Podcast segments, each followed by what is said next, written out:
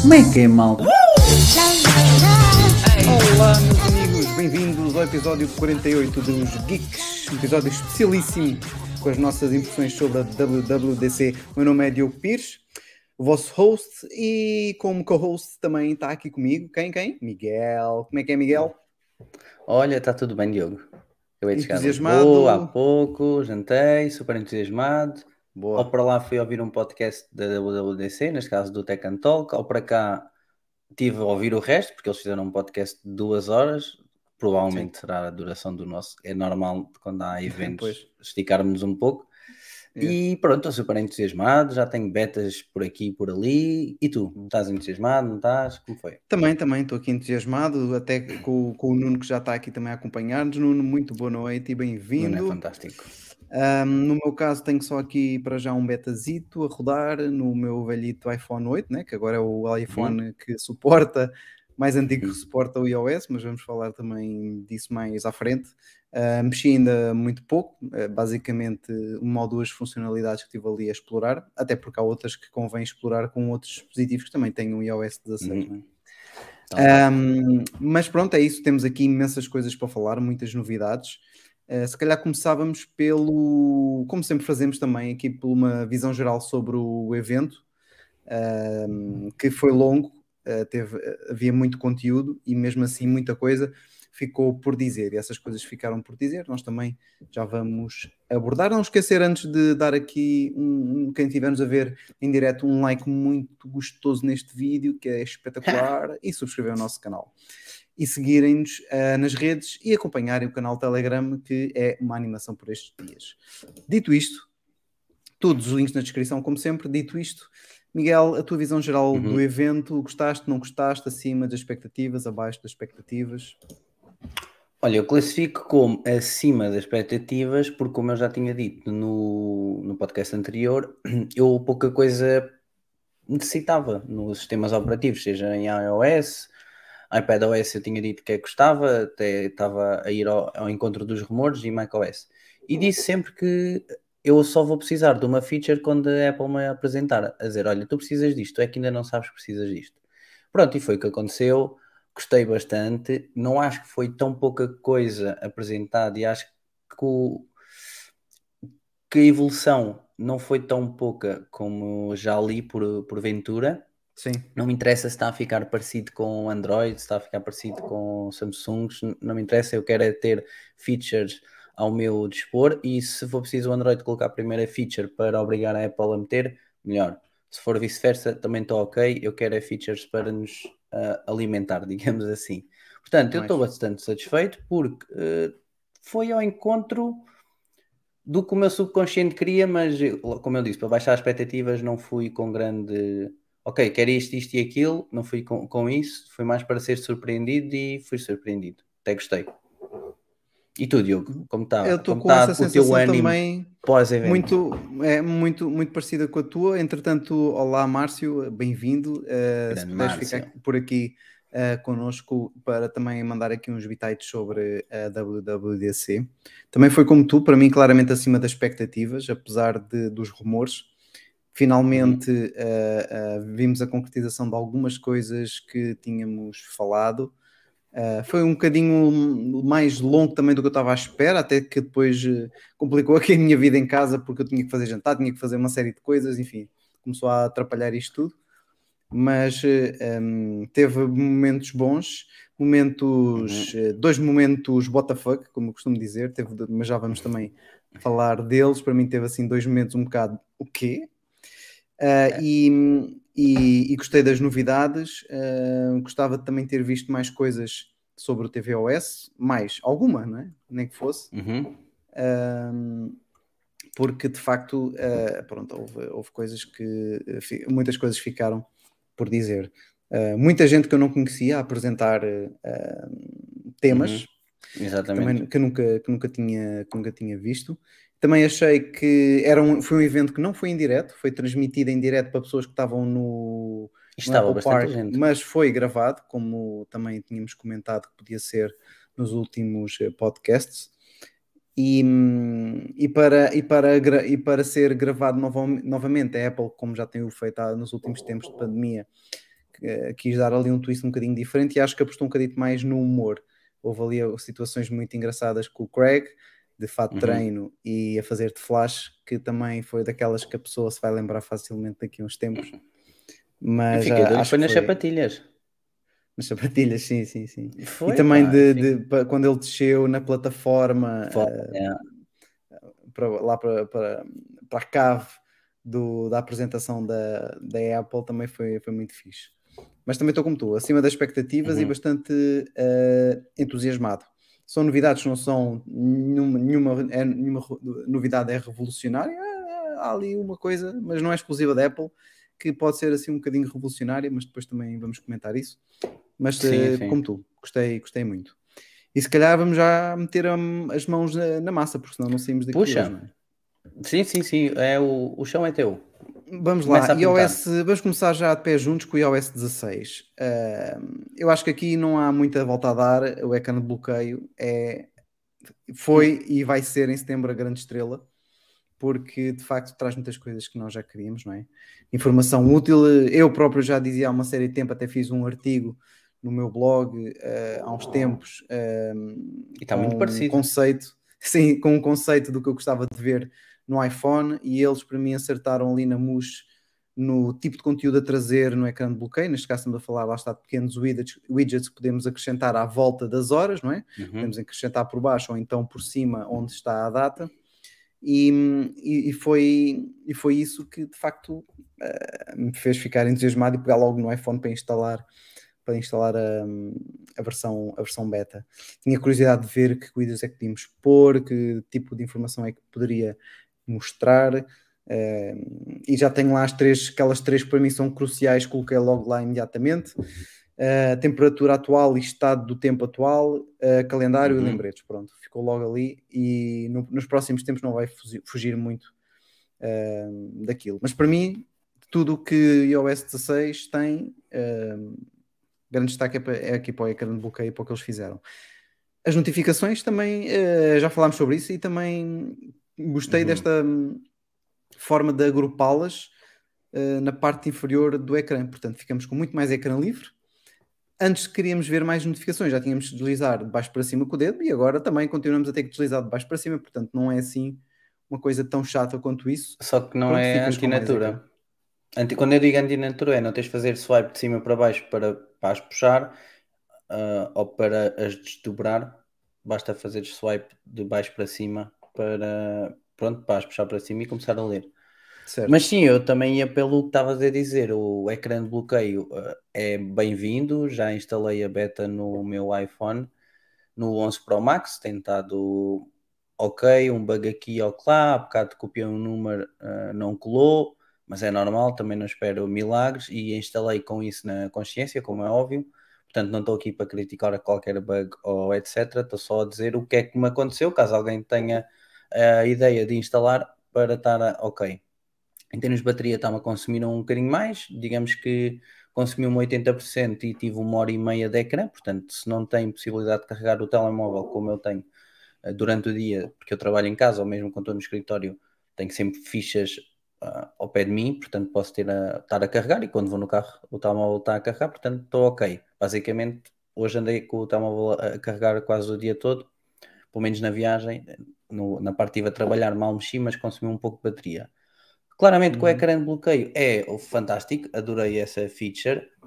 Estou como tu, os widgets, neste caso eu não meti bem igual a ti, mas meti a temperatura, os rings e a bateria. Neste caso está-me a mostrar a bateria dos AirPods eh, Max e por vezes mostra a bateria do Apple Watch se não tiver os AirPods Max eh, ligados. De, depois, achei bastante, e não é que eu use, e, e essa feature é mais especialmente para sujeitos, não é? Porque vai-te identificar o sujeito, isso é possível com o Machine Learning, e já lá vamos a uma feature. Ou seja, a possibilidade de identificar o sujeito e pôr as horas por trás do sujeito, ficando ali um efeito de profundidade, isso é possível Ou melhor, o Machine sujeito Learning. por cima das horas, não é? E as Sim, horas exato, ficam por trás, exatamente. Exatamente. Isso também é possível nas fotos, depois a, a vemos lá passar. Tem, ali um toque e dá outro contorno ao, ao ecrã de bloqueio e pela primeira vez podes editar a fonte um, do que está no iPhone, que até agora não era possível e se calhar nunca pensámos que seria possível, porque a Apple Sim. tinha a fonte São Francisco e agora podes colocar várias fontes na, nas horas, trocar a, a, cor para fazer ali um match mais preciso com, pronto, com a imagem que tu tenhas. Uh, era bom que eles dessem para editar os toggles cá em baixo, em vez de ter só câmera e lanterna, não é? Podias editar, sim, mas sim. pronto, um passo cada vez. Faltou também, isso, faltou esse. Se eles meterem tudo de uma vez, não é? Uh, é tramado. Reparei certo. no widget dos círculos, se o telemóvel, se o iPhone estiver bloqueado, ele não mostra o quão uh, fechados estão e se desbloqueados, ele mostra logo uh, como é que está. Portanto, tenta ter ali um pouco de privacidade. Por acaso, não sei se no, se no widget do calendário tenhas aí, se o, o iPhone estiver bloqueado, se ele te mostra o teu assunto ou mostra. o teu próximo evento. Mostra, mostra, okay. mostra, sim. Podia, podia não mostrar. Está bloqueado, ele mas, está a mostrar. Mas isso é uma, mas é uma opção que, que existe de, ah, é? não, hum. de, é, de, ocultar a informação, pelo menos nas, nas notificações, notificações uh, nos Nossa, widgets. Okay. É uma questão de ver. Outra coisa, outra coisa não, uh, isto aqui vai depender de desenvolvedores.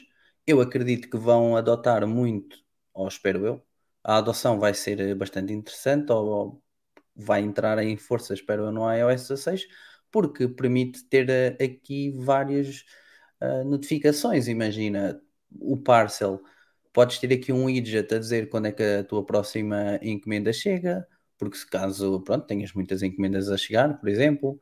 Sim.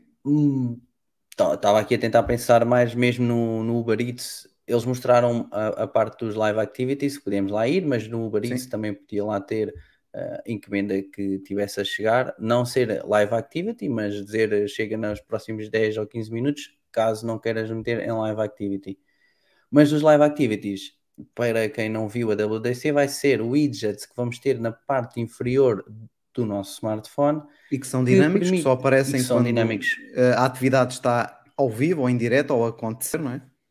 E um exemplo, vocês podem ter, e espero eu que seja uma da, das aplicações a, a, colocar isto, que é, por exemplo, os meus resultados, a aplicação, para quem segue futebol, ténis, whatever, podem lá pôr, imaginem, dando o exemplo do meu clube, sou do Benfica, seleciono o jogo do Benfica contra o Santa Clara e depois lá está a aparecer o resultado e o tempo real. Ou seja, está a passar os segundos e quando há gol atualiza automaticamente. Não necessito receber uma notificação simplesmente vejo o resultado. Óbvio que para futebol, um jogo de futebol às vezes pode ter 3 ou 4 golos, mas por exemplo, num jogo de basquete em que o resultado fica 110, 119, é um bocadinho chato cada vez que estão a receber uh, notificações de pontos, é notificações infinitas, e foi esse até o exemplo que eles deram. Portanto, é bom para acompanhar. Também deram o exemplo do Uber, a dizer quando é que o Uber está a chegar, em, está muito longe, está muito distante do, do ponto final. Portanto, conseguiram dinamizar bastante o ecrã principal. E, e chegaste já a submeter algum bug que tenhas notado? Ou na aplicação não, feedback? No... Ou nem por isso? Não, mas devia ter. Eh, ah, ele durante a noite crashou, ele, fez, ele reiniciou. Quando eu, em, eh, em, porque no telemóvel de manhã, ele estava-me a pedir o código para entrar, o código de desbloqueio, achei estranho, mas depois quando coloquei o código de desbloqueio estava-me a pedir o PIN, depois estava lá a dizer que tinha reiniciado.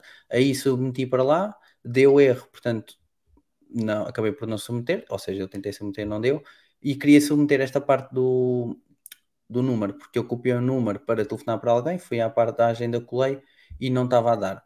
Foi o único bug assim que, que encontrei. E também na ligação Bluetooth com o carro, uh, fez ali um pequeno estalido ao início, mas depois ficou ok. Mas pronto, entretanto é de hum. uh, hoje à noite ou amanhã é de compilar a maior parte do, dos bugs e vou, vou submeter, porque acho que faz sentido submetermos, que é para quando tivermos a versão oficial ou a versão, a versão estável em setembro ou outubro, vai depender, provavelmente em outubro, para estar uh, quase sem bugs, que é isso que nós queremos. Sim, eu entretanto, Olha, a única coisa que eu, que eu notei foi. Boa noite, Pedro, e boa noite ao Gonçalo também aqui que uhum. veio dar um, ar da sua graça, mas vai depois acompanhados Ouvir no no formato podcast. O bug que eu reportei hoje foi do facto de, ao adicionar um widget na zona da data, portanto, por cima das horas, a abreviatura do dia da semana passa para inglês. São aqueles bugs Hum. típicos que se vê muito Ok. às vezes no sistema que tipo traduções que ainda não estão feitas, não estão completas. Esse foi o que eu reportei ah, logo, porque Há- foi há um que, que não um tem bug aqui imediato. que eu acho que é, é um bug, tem a ver com a bateria. Quando adicionas o widget da bateria, o círculo que, tá, que tem que preencher não é da mesma grossura, parece que foi ali cortado, e o widget é claramente mais pequeno e não está centrado com o widget da- do fitness. Portanto, eh, também Sim. é de reportar este widget para mostrar que, pronto, para eles corrigirem. Certo. Mas pronto, anda, anda para a frente, não é? Diz isto. Sim, eh, uma coisa também muito interessante, ou que pode ser muito interessante para algumas pessoas, foi a, a Apple ter associado eh, ao ecrã de bloqueio, que agora podemos configurar vários, como, tal Uhum. como acontece com os mostradores do Apple Watch, podemos eh, configurar vários ecrãs de bloqueio e alternar entre eles da mesma forma, com os mesmos gestos do Apple Watch. Um, podemos associar a esses diferentes ec- ecrãs que vamos personalizando os focos.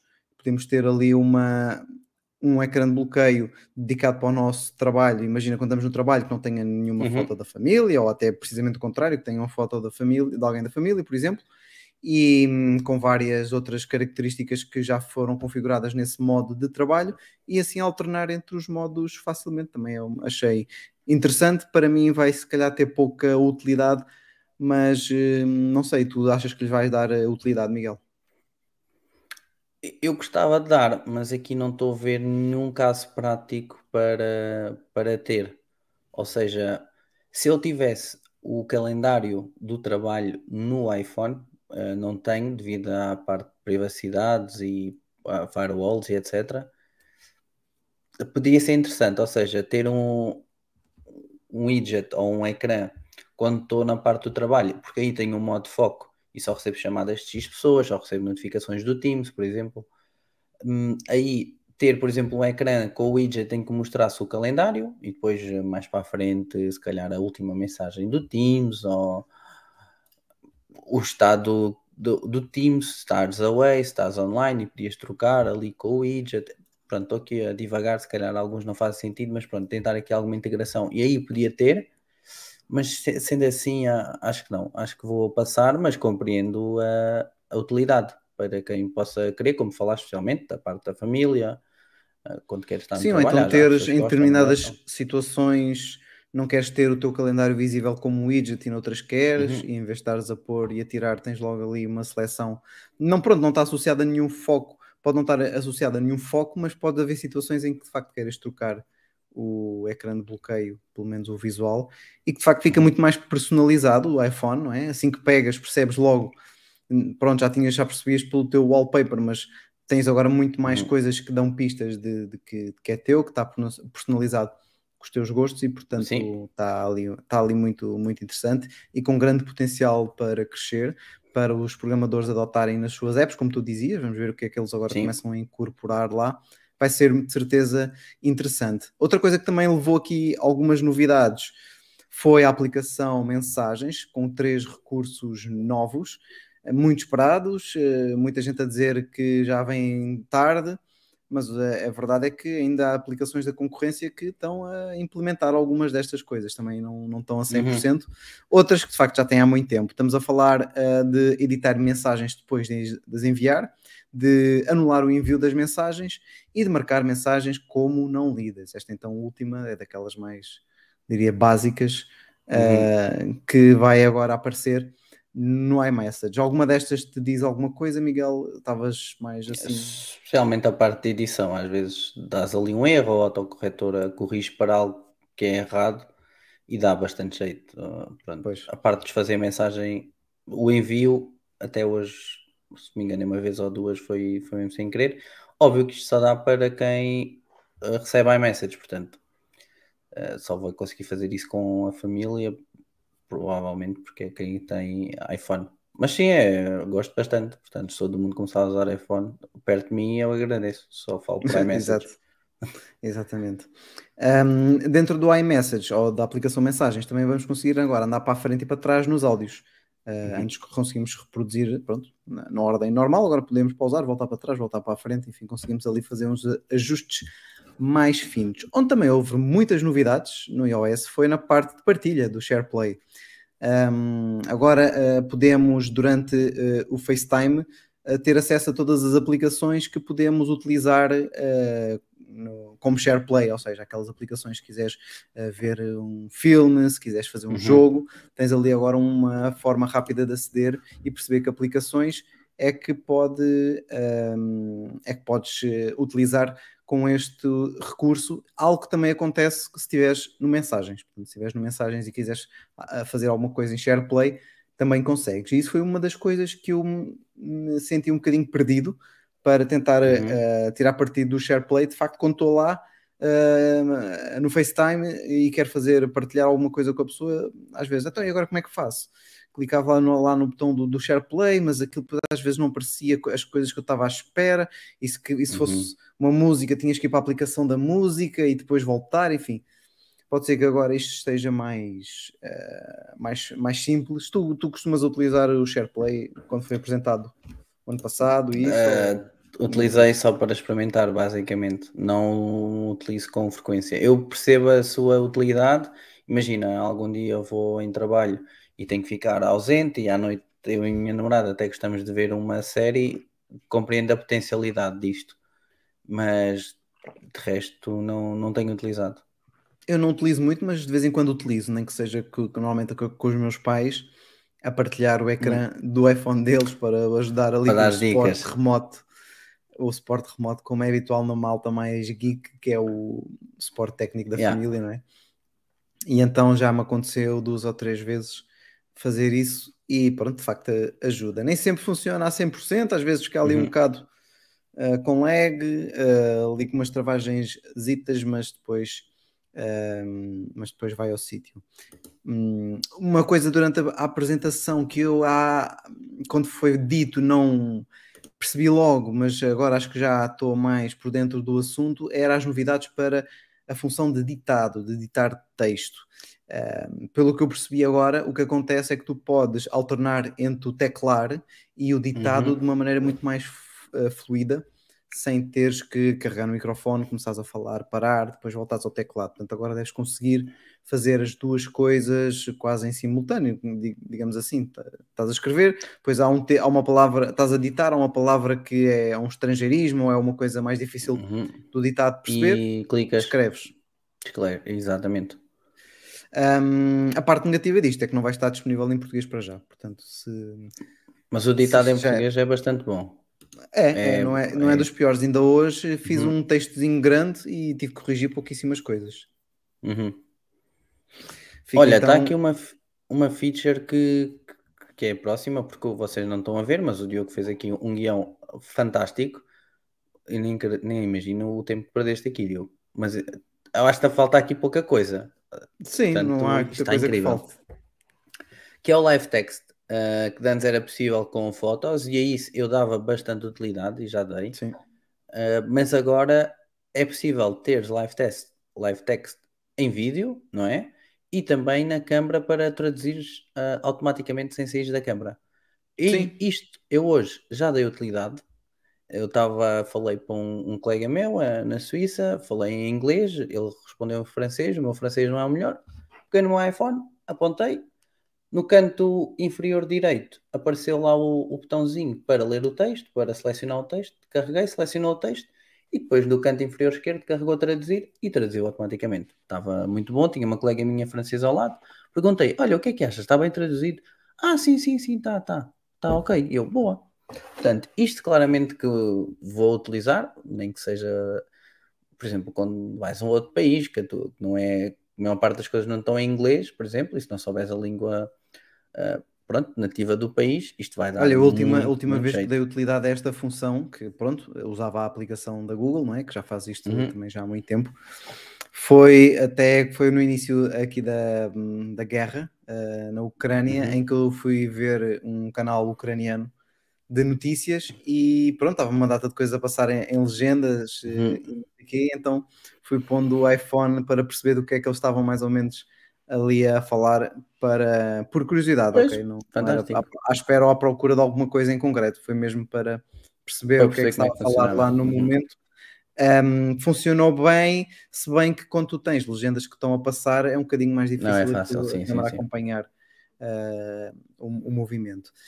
Um, outra coisa também muito interessante que tu mencionaste há pouco assim por cima é a capacidade que o iOS agora terá de reconhecer uh, os objetos principais de uma foto e poder um, copiar e colá-lo num Uhum. outro sítio, por exemplo, sem o fundo, inclusivamente também depois usá-lo para ajustar no ecrã de bloqueio uh, por cima de widgets e e de horas e da data, consegues fazer ali um efeito de profundidade muito engraçado. Claro que com o iPhone 8, uh, com o iPhone 8 aqui do beta, isso não funciona, provavelmente precisa de um, de um A13 O A12 de vida no Bionic. mínimo, ou A12. Não, A12 Bionic. Eu estive a ver Portanto- nas letras pequeninas. É, e portanto Por isso é que eu não consigo no consegui- 11 não Pro Max. experimentar. Diogo, isto funciona lindamente. Existem aplicações na App Store que são pagas e, por exemplo, tens, imagina, três imagens em que consegues tirar o background e a partir da quarta tens que pagar.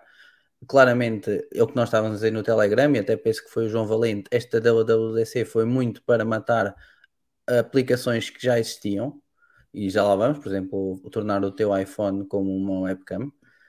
E esta é uma delas. Agora é possível tu ficares, é, basicamente vão à foto, ficam a clicar sobre o objeto, movem o vosso dedo e o objeto já lá está.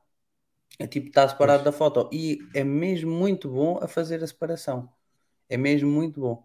Para uma beta, para a primeira vez que está a introduzir, é fantástico. Claro, vai matar aplicações que existem só para fazer isto. Existiam aplicações que E provavelmente essa, essa hum, tecnologia deve usar eh, a informação de, da câmara de profundidade do, do iPhone, ou seja, quando ele tira em modo retrato, ou que utiliza pelo- mais do que uma câmara para, cap- para captar informação, de certeza que isso usa essa informação, não é? Não está a fazer ali de forma artificial Não, não, o eu recorte. saquei imagens da net. Eu tenho uma imagem, um, um print, do, neste caso foi da Sport TV, eh, sobre o Miguel Oliveira, que ia trocar de equipa. Eu fiquei a carregar na imagem do Miguel Oliveira e automaticamente separou. Ok, Aquilo então é a, mesma, é a mesma lógica do efeito de desfocar que existe, que existe salvo erro no iPhone, eh, no novo iPhone SS, no- se eu não me engano, Sim, sim, ele é consegue fazer um o- desfoque, mas por, eh, lá está, software, não é? Exatamente, é.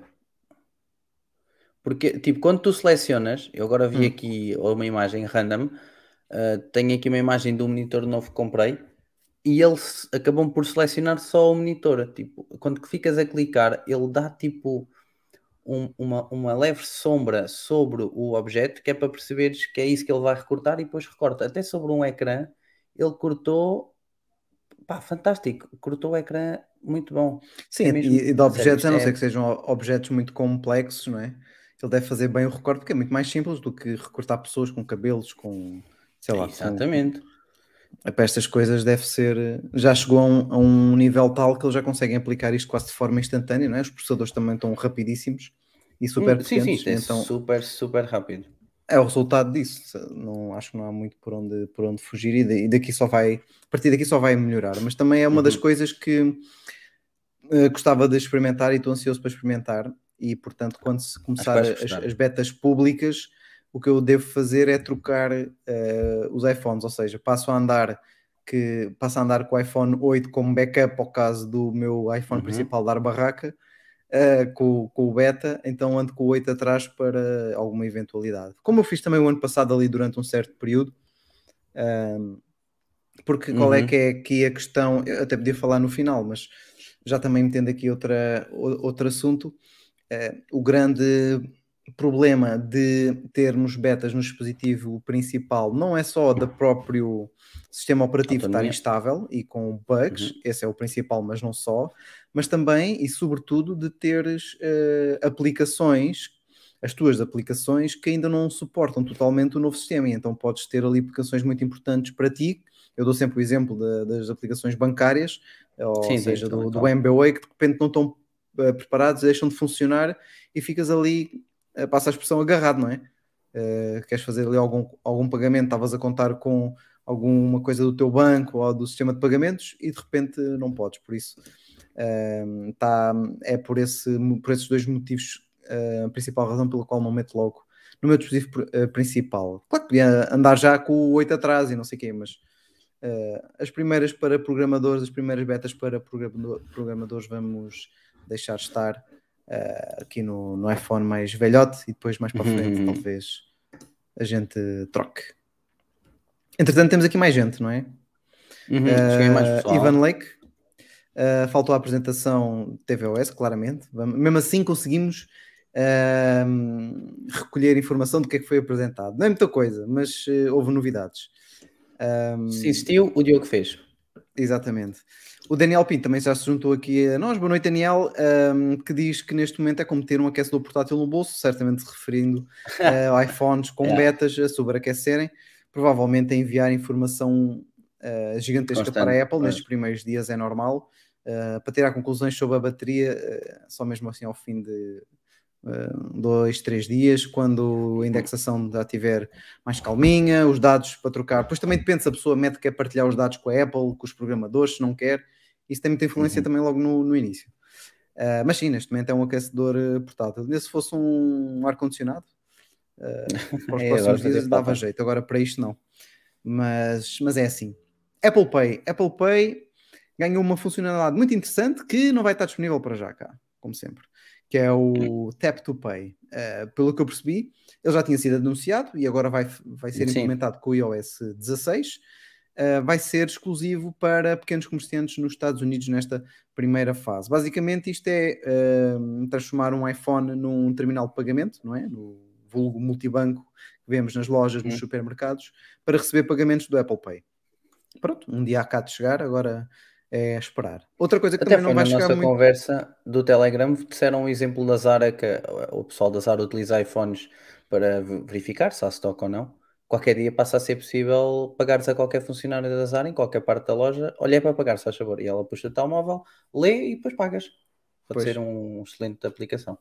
Olha, ainda, ainda por falar em experiências de compras, eu que agora compro tudo online, já não vou a lojas há muitos anos, fui comprar, fazer uma compra. Uh, isto é, um, é muito à parte, ok? Mas pronto, é mesmo assim. Um, fui ao Colombo, à Sport Zone, comprar uns ténis que estava a precisar, não é? As famosas sapatilhas. E uh, uh, quando a pessoa, o assistente me perguntou pelo número que eu calçava, ele disse muito bem, tomou nota e disse-me para eu ir esperar num balcão que elas já chegavam. E de facto elas chegaram uh, tipo via passadeira e depois passam por um elevador, para um balcão central Uou. e depois a, a senhora é que me entrega uh, os ténis para eu, para eu experimentar. Fiquei assim, bem, eu, de facto tive muito tempo em casa e muito tempo a fazer encomendas online. Ah, mas aqui, tu e eu, nem sabia que isso existia. Isto é muito à frente. Eles têm lá um telefone, ou um portátil, ou um tablet que vêem se tem uhum. o número que eu quero pedem e aquilo depois, passado 5, 10 minutos, vem numa passadeira rolante que passa por cima de toda a loja, vai para o balcão central que faz este tipo de distribuição, desce num elevadorzinho, a senhora pega e dá-me para, para experimentar.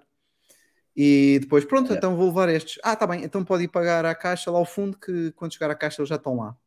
Pronto, também não sei como é que foram lá parar, mas já estavam lá. Mas pronto, isto de experiências de compras que de facto está está, está, está a mudar. Está a mudar, está a mudar muito. Olha, escolhi um... o Fábio Cruz, boas Fábio, e o Ivan. Ora viva, Fábio. Perguntou e o Apple Pay Later. Era o que tu ias falar a seguir. Era o que eu ia falar exatamente a seguir. Que também, pronto, provavelmente não vai estar cá em breve, até porque, não. pelo que eu percebi, isto precisa do Apple Card, mas basicamente é pagar em prestações. Uh, até seis semanas. Até seis Estive semanas. a ler agora, uh, neste caso foi do, no Mac Rumors. Isto é um, eu acho que a Apple vai introduzir isto mais depressa cá do que vai introduzir o Apple Card. E digo isto porque a Apple já está. Onde é que eu tenho aqui? Que, que eu estive a ler. Ah, está aqui, Apple Pay Later. A Apple criou uma empresa que é completamente separada da Apple, mas chama-se Apple Financing. E pronto, o objetivo, deduzo eu, é to handle credit checks and make decisions on loans for the service. Ou seja, para ter uh, créditos e para fazer decisões de empréstimo por serviços. Isto vai ser um serviço que a Apple nos vai prestar. Neste caso, vai ser possível dividir em pagamentos até quatro vezes durante seis semanas. Óbvio que, óbvio não, não é óbvio. Uh, é muito competitivo deduzi-o lá fora porque não tem juros. Portanto, vocês estão a pagar uma compra que fazem agora em seis semanas, mas sem juros, o que penso que não exista no mercado. Ou se existir, pronto, desconheço. E eu acredito que se a Apple conseguir implementar esta Apple Financing e isto passar por lá, começa a ser distribuído ao longo da, digamos, da, pronto, da Europa ou do, do mundo. Porquê? Porque vocês tendo o vosso cartão Apple Pay lá associado, o cartão do Santander, etc. Santander é o banco que eu tenho, vocês metem que pagam daqui a X tempo e X em X tempo é feito o débito ao vosso cartão. Portanto, eu não vejo como é que não pode ser introduzido. Não é tão como o Apple Card, porque o Apple Card tem crédito, alguém tem que aprovar esse crédito, por isso é que tão, existe lá um banco. Aqui Sim. não sei se, se não é mais simples, apesar de ser um crédito, estão a emprestar dinheiro, portanto é um crédito, acredito que possa ser mais simples de contornar a situação. Ainda por cima, só o máximo de seis semanas. Se calhar pode ter Sim, um valor não é, máximo não é um risco compra. muito grande, mas havendo sempre um risco, a situação deixa logo de ser simples. Uh, Uhum. De facto, não sei. Talvez sim, talvez não. Eu sei que eles, pronto, o o Apple Card eles fazem sempre através um, de uma parceria que Golden eles têm da, sim, exatamente com, com um banco e, portanto, para fazer isso noutros países tem que ter algo semelhante em relação ao Apple Card. Claro que se estiver associado ao Apple Card, um, a aprovação de risco e tudo mais eh, é feita, pelo- lá está, pelo banco. por, esse banco que já suporta. Uh, Uhum. Nos outros, não sei se será assim tão simples, porque a Apple não se pode comprometer que o cliente vai pagar para o Santander, por exemplo, e depois não pagar. Isso aí depois dava uma ganda, uma, uma ganda barracada, não sei. Não sei, vamos ver, vamos ver. Uh, o, que, o que é certo é que o Apple Pay uh, apresentou já duas uh, novidades muito interessantes e ainda tem uma terceira, que esta penso que não vai ficar restrita a localizações. Basta fazer um pagamento, pelo que eu percebi, com o Apple Pay, que se o vendedor tiver essa opção a funcionar na sua aplicação, no seu site, podemos depois fazer o tracking diretamente na, na carteira, na wallet da nossa encomenda e, portanto, matando Mais também já uma- uma panóplia de aplicativos, eh, nomeadamente o Parcel, como tu falaste há bocadinho e que eu Uhum. subscrevo. De- tenho a subscrição anual, que é um ou dois euros, é muito, muito pouco. Uhum. Um, e portanto, uh, mais uma novidade aqui do Apple Pay, muito útil. Isto de integrar é, é o melhor que se pode fazer, não é? Integrar Sim, é- funciona, é nativo é o melhor para o é utilizador. Integrar sim, funcionalidades Que, que já existem no sistema que a pessoa reque- requeira zero esforço e a pessoa Atenção, faz o pagamento e já está a seguir a encomenda. Pronto. olhando do lado do consumidor, para mim é muito melhor estar tudo nativo e, tu- e é muito mais cómodo. Se eu fosse de- desenvolvedor dessas aplicações, estava a querer incendiar a Apple logo. Claro. porque Exato. estão a matar o, o meu negócio. Aqui, só completar, o Daniel disse que pelos vistos a Apple vai fazer diretamente, foi como eu disse, que é o Apple Finance Services. Eles analisam o risco e emprestam o dinheiro. Provavelmente para ser muito mais simples a análise do risco, porque eles não provavelmente não vão criar mesmo um banco, devem ter que ter limitações, neste caso Sim, mas esse eles já fazem atualmente etc. com o crédito no Apple Card. Portanto, eu Sim, acho que isto é que o deve, crédito deve no estar Apple associado ao, ao- Apple Card, pelo que eu percebi. percebi. A questão é que o Apple Card está associado ao Golden uh, SARS, Golden, Golden uh, SARS, o banco. Portanto, o Sim. crédito, que é o que o, o Gonçalo está aqui a dizer, que vai ser só em países que têm Apple Card, e ao início eu acredito sim, até que a Apple consiga passar esta análise para o serviço que o Daniel falou, vai ser só onde existe Apple Card, neste caso, salvo erro, é só nos Estados Unidos, ou seja, porque é onde tem o credit score, pronto, quando, tiver, quando aderiram ao Apple Card, vocês tiveram, neste caso vocês, não sei se aqui alguém tem, mas quem tenha teve que pronto, mostrar os rendimentos, etc. E tem um, um, um credit score e a partir daí, com esse credit score, é-vos dado um crédito mensal, deduzo eu. Pronto, e é a partir daí que trabalham. O objetivo da Apple é sair mesmo, digo eu, disso, que é para tentar di- diversificar este serviço. E com isso fazer o quê? Que as pessoas utilizam ainda vez mais, cada vez mais, o Apple Pay. Porque lá está, tudo no mesmo ecossistema, um monopólio mais fácil e é, pronto, é muito mais cómodo. Sem dúvida. Um, outra aplicação e outra funcionalidade e outra um, funcionalidade de serviço, uh, lá está, muito polémico da Apple, um, são os mapas, não é? que agora tem estado já a tomar um caminho mais consistente e menos Uhum. sinuoso. Receberam ali algumas novidades, mais países com os novos mapas, mas aqui o destaque até foi para uma coisa também, lá está, que não já existem várias aplicações de terceiros, que é de poderes adicionar várias paragens numa rota para uh, poderes te organizar em termos de tempo, de tudo mais, e podes adicionar inclusivamente durante já a rota traçada, podes pedir à Siri que ela vai adicionar, e portanto, para quem usa uh, os mapas da Apple, é uma boa novidade, que não é o meu caso, e julgo que nem o teu, Miguel. Não, não. Pronto, Eu, eu, só para assim, eu só não utilizo os mapas da Apple, mas também não utilizo nem da Apple, nem da Waze, nem da Google Maps. Porque quando vou no carro da Mercedes tem um infotainment. Pronto, ok. Comparado, comparando com um serviço destes, para comparar em carros, imaginem que qualquer um destes serviços é um Ferrari e o da Mercedes é tipo um Porsche. Vá. Claro, claramente ainda falta ali. Hum, eu só não utilizo da, da, da Apple porque eu gosto mesmo muito da Apple e provavelmente se tivesse ia passar a utilizar porque vai ter informação de traffic, transit e se eles utilizarem informações de todos os iPhones que estão na rua, eu acho que a informação de trânsito vai ser bastante fiável. Portanto, acho que vai haver aqui um improvement na parte de trânsito. É que para ter a CarPlay no Mercedes tem que pagar 340 euros uma vez. Eh, E ontem o Tech and Talk estava a falar e que, que era pá, já não lembro bem ao certo, até estava para fazer um tweet para, para interagir com eles, mas é que a questão é que o Mercedes para teres Apple Car tens que pagar oh, Apple Car, era bom se fosse um Apple Car para teres um sim. CarPlay tens que pagar a 340 euros, não é gratuito. Portanto, estás a pagar, compras um carro de 40 mil euros, ainda tens que pagar 340 euros para ter o, a parte Sim, isso é claramente das empresas, é das, empre- das empresas que querem, estão-se nas cintas para, para o cliente, não é? Não- Sim, sim, se eu quiser ter atualização do trânsito de- dentro do sistema infotainment da Mercedes, também tenho que pagar por ano. Aqui é por ano, é uma subscrição anual. O CarPlay é só uma vez. Acho que o do trânsito é 20 euros ou 40 euros por ano.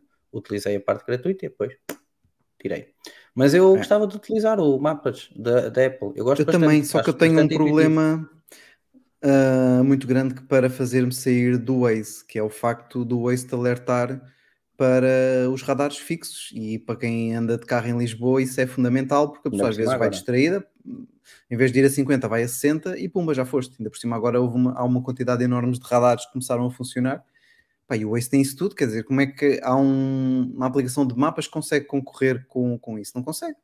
O próprio sistema do carro, mesmo que eu tenha, no meu caso, o Nissan, mesmo que eu tenha eh, a aplicação Waze ou outra aplicação de mapas de- do, do CarPlay a funcionar, o próprio sistema do carro tem radares marcados e, a- e avisa, mesmo que eu esteja a utilizar outra aplicação.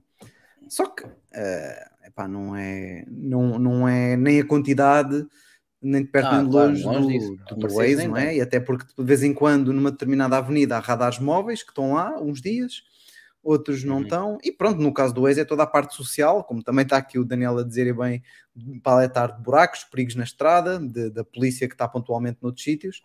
São, isso é, é muito difícil concorrer com qualquer outra aplicação Ah, sim, que não tenha uma parte social. E o Waze tomou essa dianteira e agora é muito difícil Mas alguém. a Google não ia incluir essa parte social? Ou pelo menos a parte de acidente e Eu, trânsito sim, eu acho que já era começa a incluir alguma informação e até de reportar alguma coisa. de reportares, exatamente. Sim, eu ainda não vi isso ah, no carro, portanto, quando eu ando com o Google Maps ainda não, ainda não descobri, não descobri, ainda não tenho lá essa opção.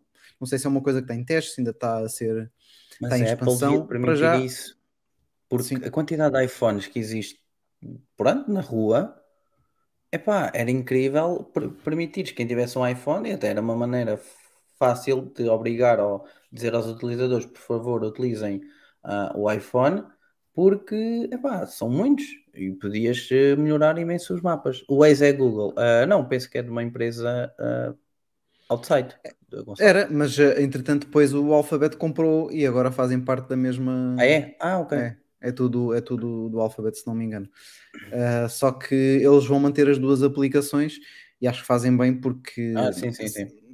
é, é para fins. com- Claro que podiam tentar integrar tudo, mas acho que ia dar barraca. Então, Apple Maps Uhum. para descobrir restaurantes, descobrir lojas, ver onde é que está, não sei o quê, e depois o Waze para te levar lá.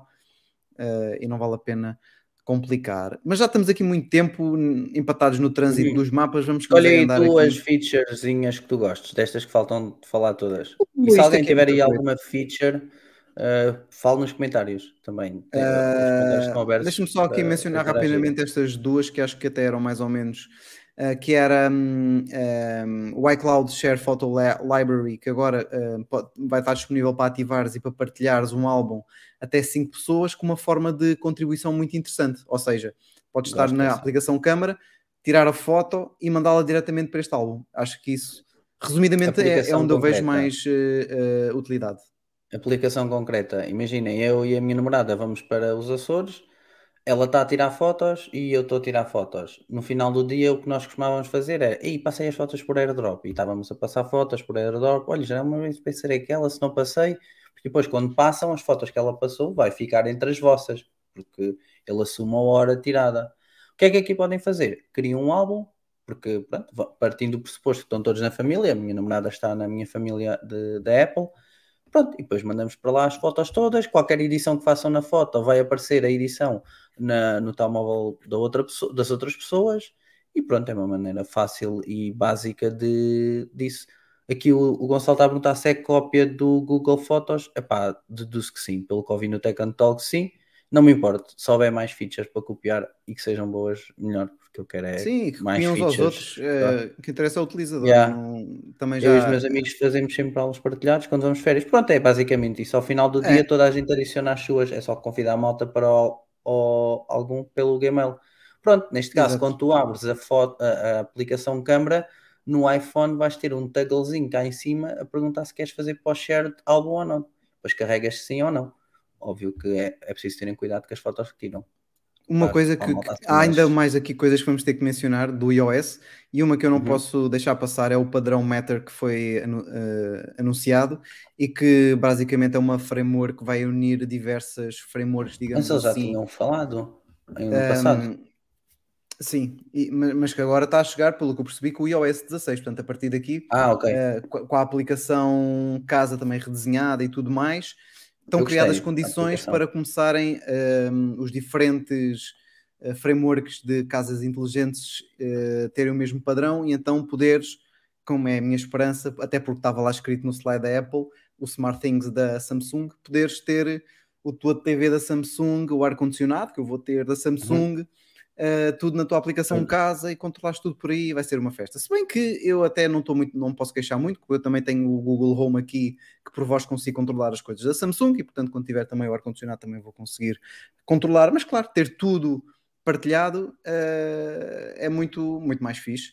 Um, mas o que também é eh, interessante, Olha, aqui só, Diz. só antes de sair do HomeKit, que eu acho que isto é importante, e o Daniel que também corrija aqui o Gonçalo e a mim, que eu acho que foi reescrito o código do HomeKit, ou seja, estou com esperança que o HomeKit fique mais estável a aplicação, a casa e todo o HomeKit à, à sua volta fique mais estável. Pelo menos eu apercebi-me disto, ou a tradução que fiz na altura foi isto, foi reescrito o código, Daniel. Ah, provavelmente mais, mais atenção que eu, porque é um assunto que, que diz, pronto, muito. sim, ou então, ou Mas então pronto. tornado compatível de alguma forma com esta nova uh, framework universal, digamos assim. Não sei se é o no- nome técnico correto ou não, mas é para Uhum. perceberem a ideia que agora, a partir de agora, há condições para o, o HomeKit uh, se integrar com o SmartThings, se integrar com o Google Home, se integrar com uma porrada de fornecedores também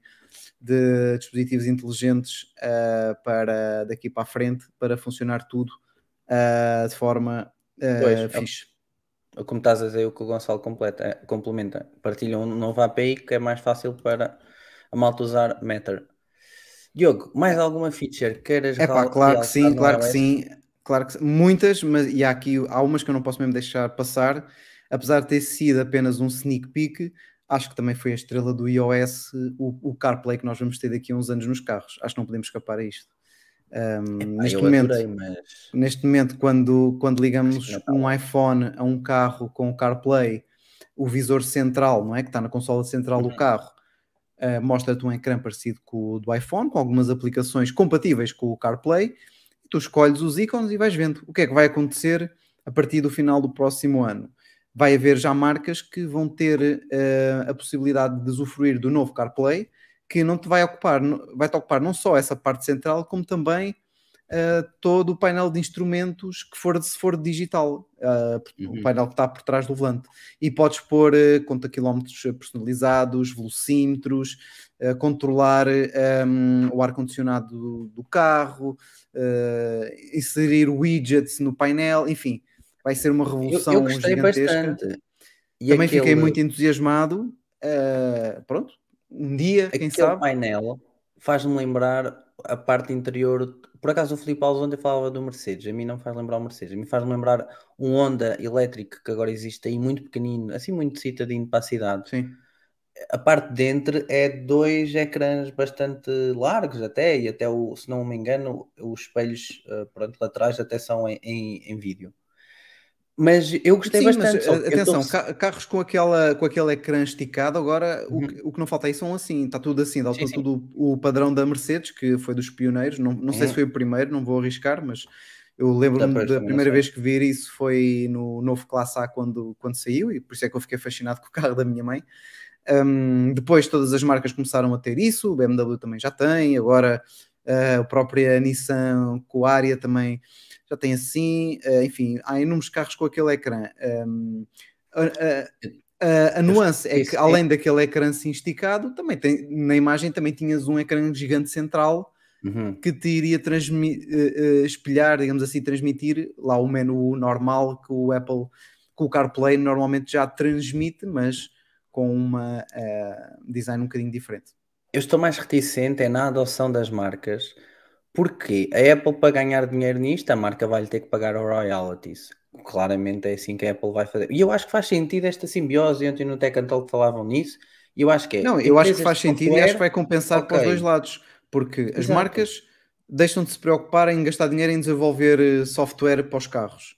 Um, e passa a ser a Apple e provavelmente a Google, vai ter uma coisa parecida um, para uh, teres de- no carro. E portanto uh, as- o- acho que os utilizadores vão agradecer porque hoje em Uhum. dia e já desde há muitos anos ou tens um iPhone ou tens um Android portanto. Agora é uma questão do Android também começar um, a, a pensar em ocupar o, o resto dos ecrãs digitais que tens no carro. Houve ali uma imagem e, o- e também a maneira como o CarPlay estava disposto na consola central que fazia muito lembrar eh, o que a Android fez eh, no Polestar, que, que, é- que- que tem sistema operativo Android e que também tem assim widgets na consola central ehm, para E é fácil para escolher. as, as marcas de carros fazerem isso. É simplesmente os sensores darem informação a um- uma centralina, não sei se é por aí que fazem ligação ou não, e depois simplesmente dispõem. Eu acho que há marcas é que vão ficar, vai ser muito difícil eh, fazerem essa adoção. E depois também tens de perceber se toda esta parte do CarPlay é efetuada no carro, se é efetuada no teu iPhone, se for no carro, convém ter um processador, ah, pelo menos, que consiga acompanhar, se não for no carro, ah, pronto, se for no iPhone, tens de ter ali, se o teu iPhone ficar sem bateria, a marca tem que ter sempre pelo menos um software mais básico para te dar a informação. Mas pronto, eu gostei e espero que as marcas adotem, porque as marcas são boas a fazer carros e empresas de software são boas a fazer software. E eh, o Daniel ontem falou de um exemplo da Tesla. A Tesla tem um revamp muito bom entre marcas de carros porque é muito boa a fazer software. E o software da Tesla é bastante bom comparado com todos os outros que existem no mercado. Mas os, existem marcas que são muito boas a fazer carros. Pronto, e se possibilitarem esta simbiose, melhor. Eu acho que é assim que devem fazer. E eles deram um exemplo também, especialmente para carros mais baratos. Por exemplo, carros que não sejam 30 ou 40 mil euros, carros de 10 ou 15 mil euros, acho que seria muito fácil e muito mais atraente para possíveis consumidores entrar num carro que tivesse logo um infotainment CarPlay ou, ou Android Play. Não sei se Alguns Android desses Auto. carros no, próximo, no final do próximo ano que poderão ser apresentados vão passar precisamente pela Nissan, que estava lá no slide, a própria Polestar, que não deixa de ser curioso, uma vez Uhum. que ela agora está a incluir Android, mas vai também permitir É que o CarPlay assuma todo o carro. Uh, Lembro-me também de ver Renault. Uh, Lembras-te mais algum, Miguel, assim, de repente, de fabricantes? Pff, aquilo passou um bocado rápido. mas não. Mercedes, mas, eram algumas Mercedes- ainda. Mercedes sim, Mercedes ia ter. Mercedes estava lá em cima Mas eram também. algumas. Mas eram algumas. Eu não diria na boa umas 10. ou Curiosamente, não 12. estava lá a BMW, uma das pioneiras. Mas a, com a tecnologias BMW tem Apple. apostado muito. Sim, mas a BMW tem apostado muito no seu sistema infotainment. Portanto, não sei. Pronto, se calhar querem manter o controle. Exato. Olha, outra feature, mas é algo muito. A Rosário, Rosário, bem-vinda, Rosário. Olá, mãezinha. Outra, outra, outra featurezinha. ah, foi mesmo só assim uma featurezinha que é o feedback áptico ao digitar no teclado. Ativei logo E então que tal? no iPhone. Epá, é fantástico, eu adoro isto. Não é muito Porque- Android, porque o Android faz isso. Epá, não sei, eu nunca tive um Android, não sei como é que é o feedback do Android. Mas o feedback Android do- basicamente parece que o telefone está nervoso quando tocas nele, porque ele vibra todo, não é? Não é. O Não, Android, não, quando eu é digo só- Android, quando eu digo Tu Android, obviamente do- estou a falar dos Androids de entrada, não estou a falar Sim, dos Samsung. lembras-te do Galaxy 3D S Touch? 30 mil. Quando tu fazias 3D Touch, Sim. aquilo dava assim, uma, um- uma vibraçãozinha pequenina, muito ligeira. Epá, é tal Sim. e qual. É saboroso, é delicioso estares a escrever e estares a sentir. Eu, para quem gosta, como é óbvio, eu gosto bastante de estar a escrever e estar a sentir. tic, tic, tic. E eu, tenho, eu nunca tenho som. Pronto. fa- Sim, porque se for com o motor áptico não vai fazer muito barulho, não é? Não, não, é, é muito leve. Tac, tac, tac. O Daniel está aí, acho que já testou e também gostou bastante, pode confirmar. Olha, aqui de resto, para mim, epá, existe aqui mais coisas, mas para passar. Desbloquear o iPhone horizontal, Ah, não podemos não Epá, falar pois nisto. é, falta este. Eu, eu fiquei doido quando ouvi este. É uma, é uma grande novidade de mais uma da, da secção Aleluia. Aleluia. Porém, parece que é só de iPhones 13 para a frente, não é? Não, não, não, não, não, não, não. Não, não. Eu olhar aqui, Tu tens qual? o 11. Olha, olha, olha, 11. Ontem dava. Deve, deve, pois deve estar, deve estar torto. Do que eu li é que Opa. era iPhone, eh, li comentários Epá. de artigos, muita gente com iPhone 11 que eh, não consegue e também parece que, que não ia dar. Havia a possibilidade de acharem que era a partir do 12 por causa de um outro recurso que agora não me recordo qual é, mas que também tira só a partir das câmaras do sistema TrueDepth dos iPhones 12 ou mais recentes, que é precisamente desbloquear com a máscara, lembrei-me agora. Muita gente especulava que era sobre isso, mas a partida vai ser mesmo só, pelos vistos, a partir do iPhone 13. Então já estou Portanto, triste. Eu devia estar com a cabeça torta e isto desbloqueou. Epá, que chato. pois, Olha, o Daniel disse que gosta mesmo e o voice to text funciona mesmo muito bem. Yeah. possibilidade de ver as, as senhas das redes Wi-Fi, isto também é uma daquelas Oh, coisas aleluia. que eu nem sei como é que isso não está há mais Não. tempo. Eu já fui tantas vezes à procura disto, achar que havia e não havia. Não, o pior é que se não tivesses nenhum Mac ao pé de ti, não conseguias ver a senha do Wi-Fi. Porque depois só conseguias ver no Mac. No iPhone nunca conseguias ver a senha. Pois. É Mas pronto. Diogo, acho que da iOS, se não tiveres mais nada a destacar, podemos dar um Tem, tem aqui coisa, mas é, é tudo rápido. É tudo rápido. Temos agora um espaço nas definições dedicado aos AirPods, que também acho positivo. Tens lá a Uhum. secção de Ah, AirPods sim, para fazer definições. Tu consegues Ah, melhorar o áudio espacial dos AirPods. Também, ele agora vai utilizar a, a câmara frontal para ver a tua cabeça e tal, e cenas ainda e não fiz um som, som do caneco. Ahm, suporte aos controles da Nintendo Switch, para quem Yeah, gosta deste foi- tipo de coisas. Ahm, fitness no iOS, não vais precisar do Apple Watch, podes ter lá a aplicação Aleluia. agora, provavelmente podes fazer as aulas também, digo eu, e assinar, ahm, e assinar as coisas. E aqui como notas finais, ah, o Drive Kit, o isto não é o Drive Kit, é o Driver Kit. Uh, exatamente, é o Driver Kit, que é uma, uma framework que vai te permitir, vai permitir aos programadores adapta- adaptarem drivers no Mac de microfones, de coisas USB e, utilizar, e exportá-los de modo muito fácil para o iPad. Ou seja, vais conseguir ligar muito mais periféricos USB de forma mais fácil uh, no iPad. Isto também já foi coisas que eu fui vendo da, de algumas keynotes que aconteceram depois. Também já há sites com estas notícias, mas pronto, resolvi aqui acrescentar. Diogo Também muito interessante. Ao longo da Diz. semana, algumas keynotes. Não, tu Sim, costumas sim. ver, estava a alertar e portanto é, é provável que tu até às vezes publiques ou no teu Instagram ou no Twitter alguma coisa Sim. durante a semana sobre. De vez em quando faço isso. Está confirmado. Um, uma funcionalidade interessante também é o Push to Talk uh, Framework, ou seja, a Apple disponibiliza agora para programadores uh, que quiserem desenvolver alguma aplicação ou incluir na sua aplica aplicação alguma coisa do género Push to Talk, como já acontece no Apple Watch, e que nem sei se ainda existe, se foi descontinuado, eu nunca uso. Acho que ainda está por aí. Mas agora nos iPhones, e portanto tu carregas no botãozinho, Uhum. falas, desligas, aquilo segue o seu caminho e chega ao outro lado e estás a trocar áudios em tempo real com outra pessoa. Um, contudo, a Apple matou para o iOS 16 o iPhone 6S, um, o iPhone 7 e Parece-me o SE normal. de primeira geração. Portanto, só a partir do 8 para a Sim, mas frente. parece normal. Não se esqueçam que o último ah, update, o iOS 15, supostamente, pela teoria, não vinha no 6S, 7 e SE, portanto. ah, e, e o 6S, para não se esquecerem, saiu em 2015. Portanto, já passou 7 anos, já não é mau.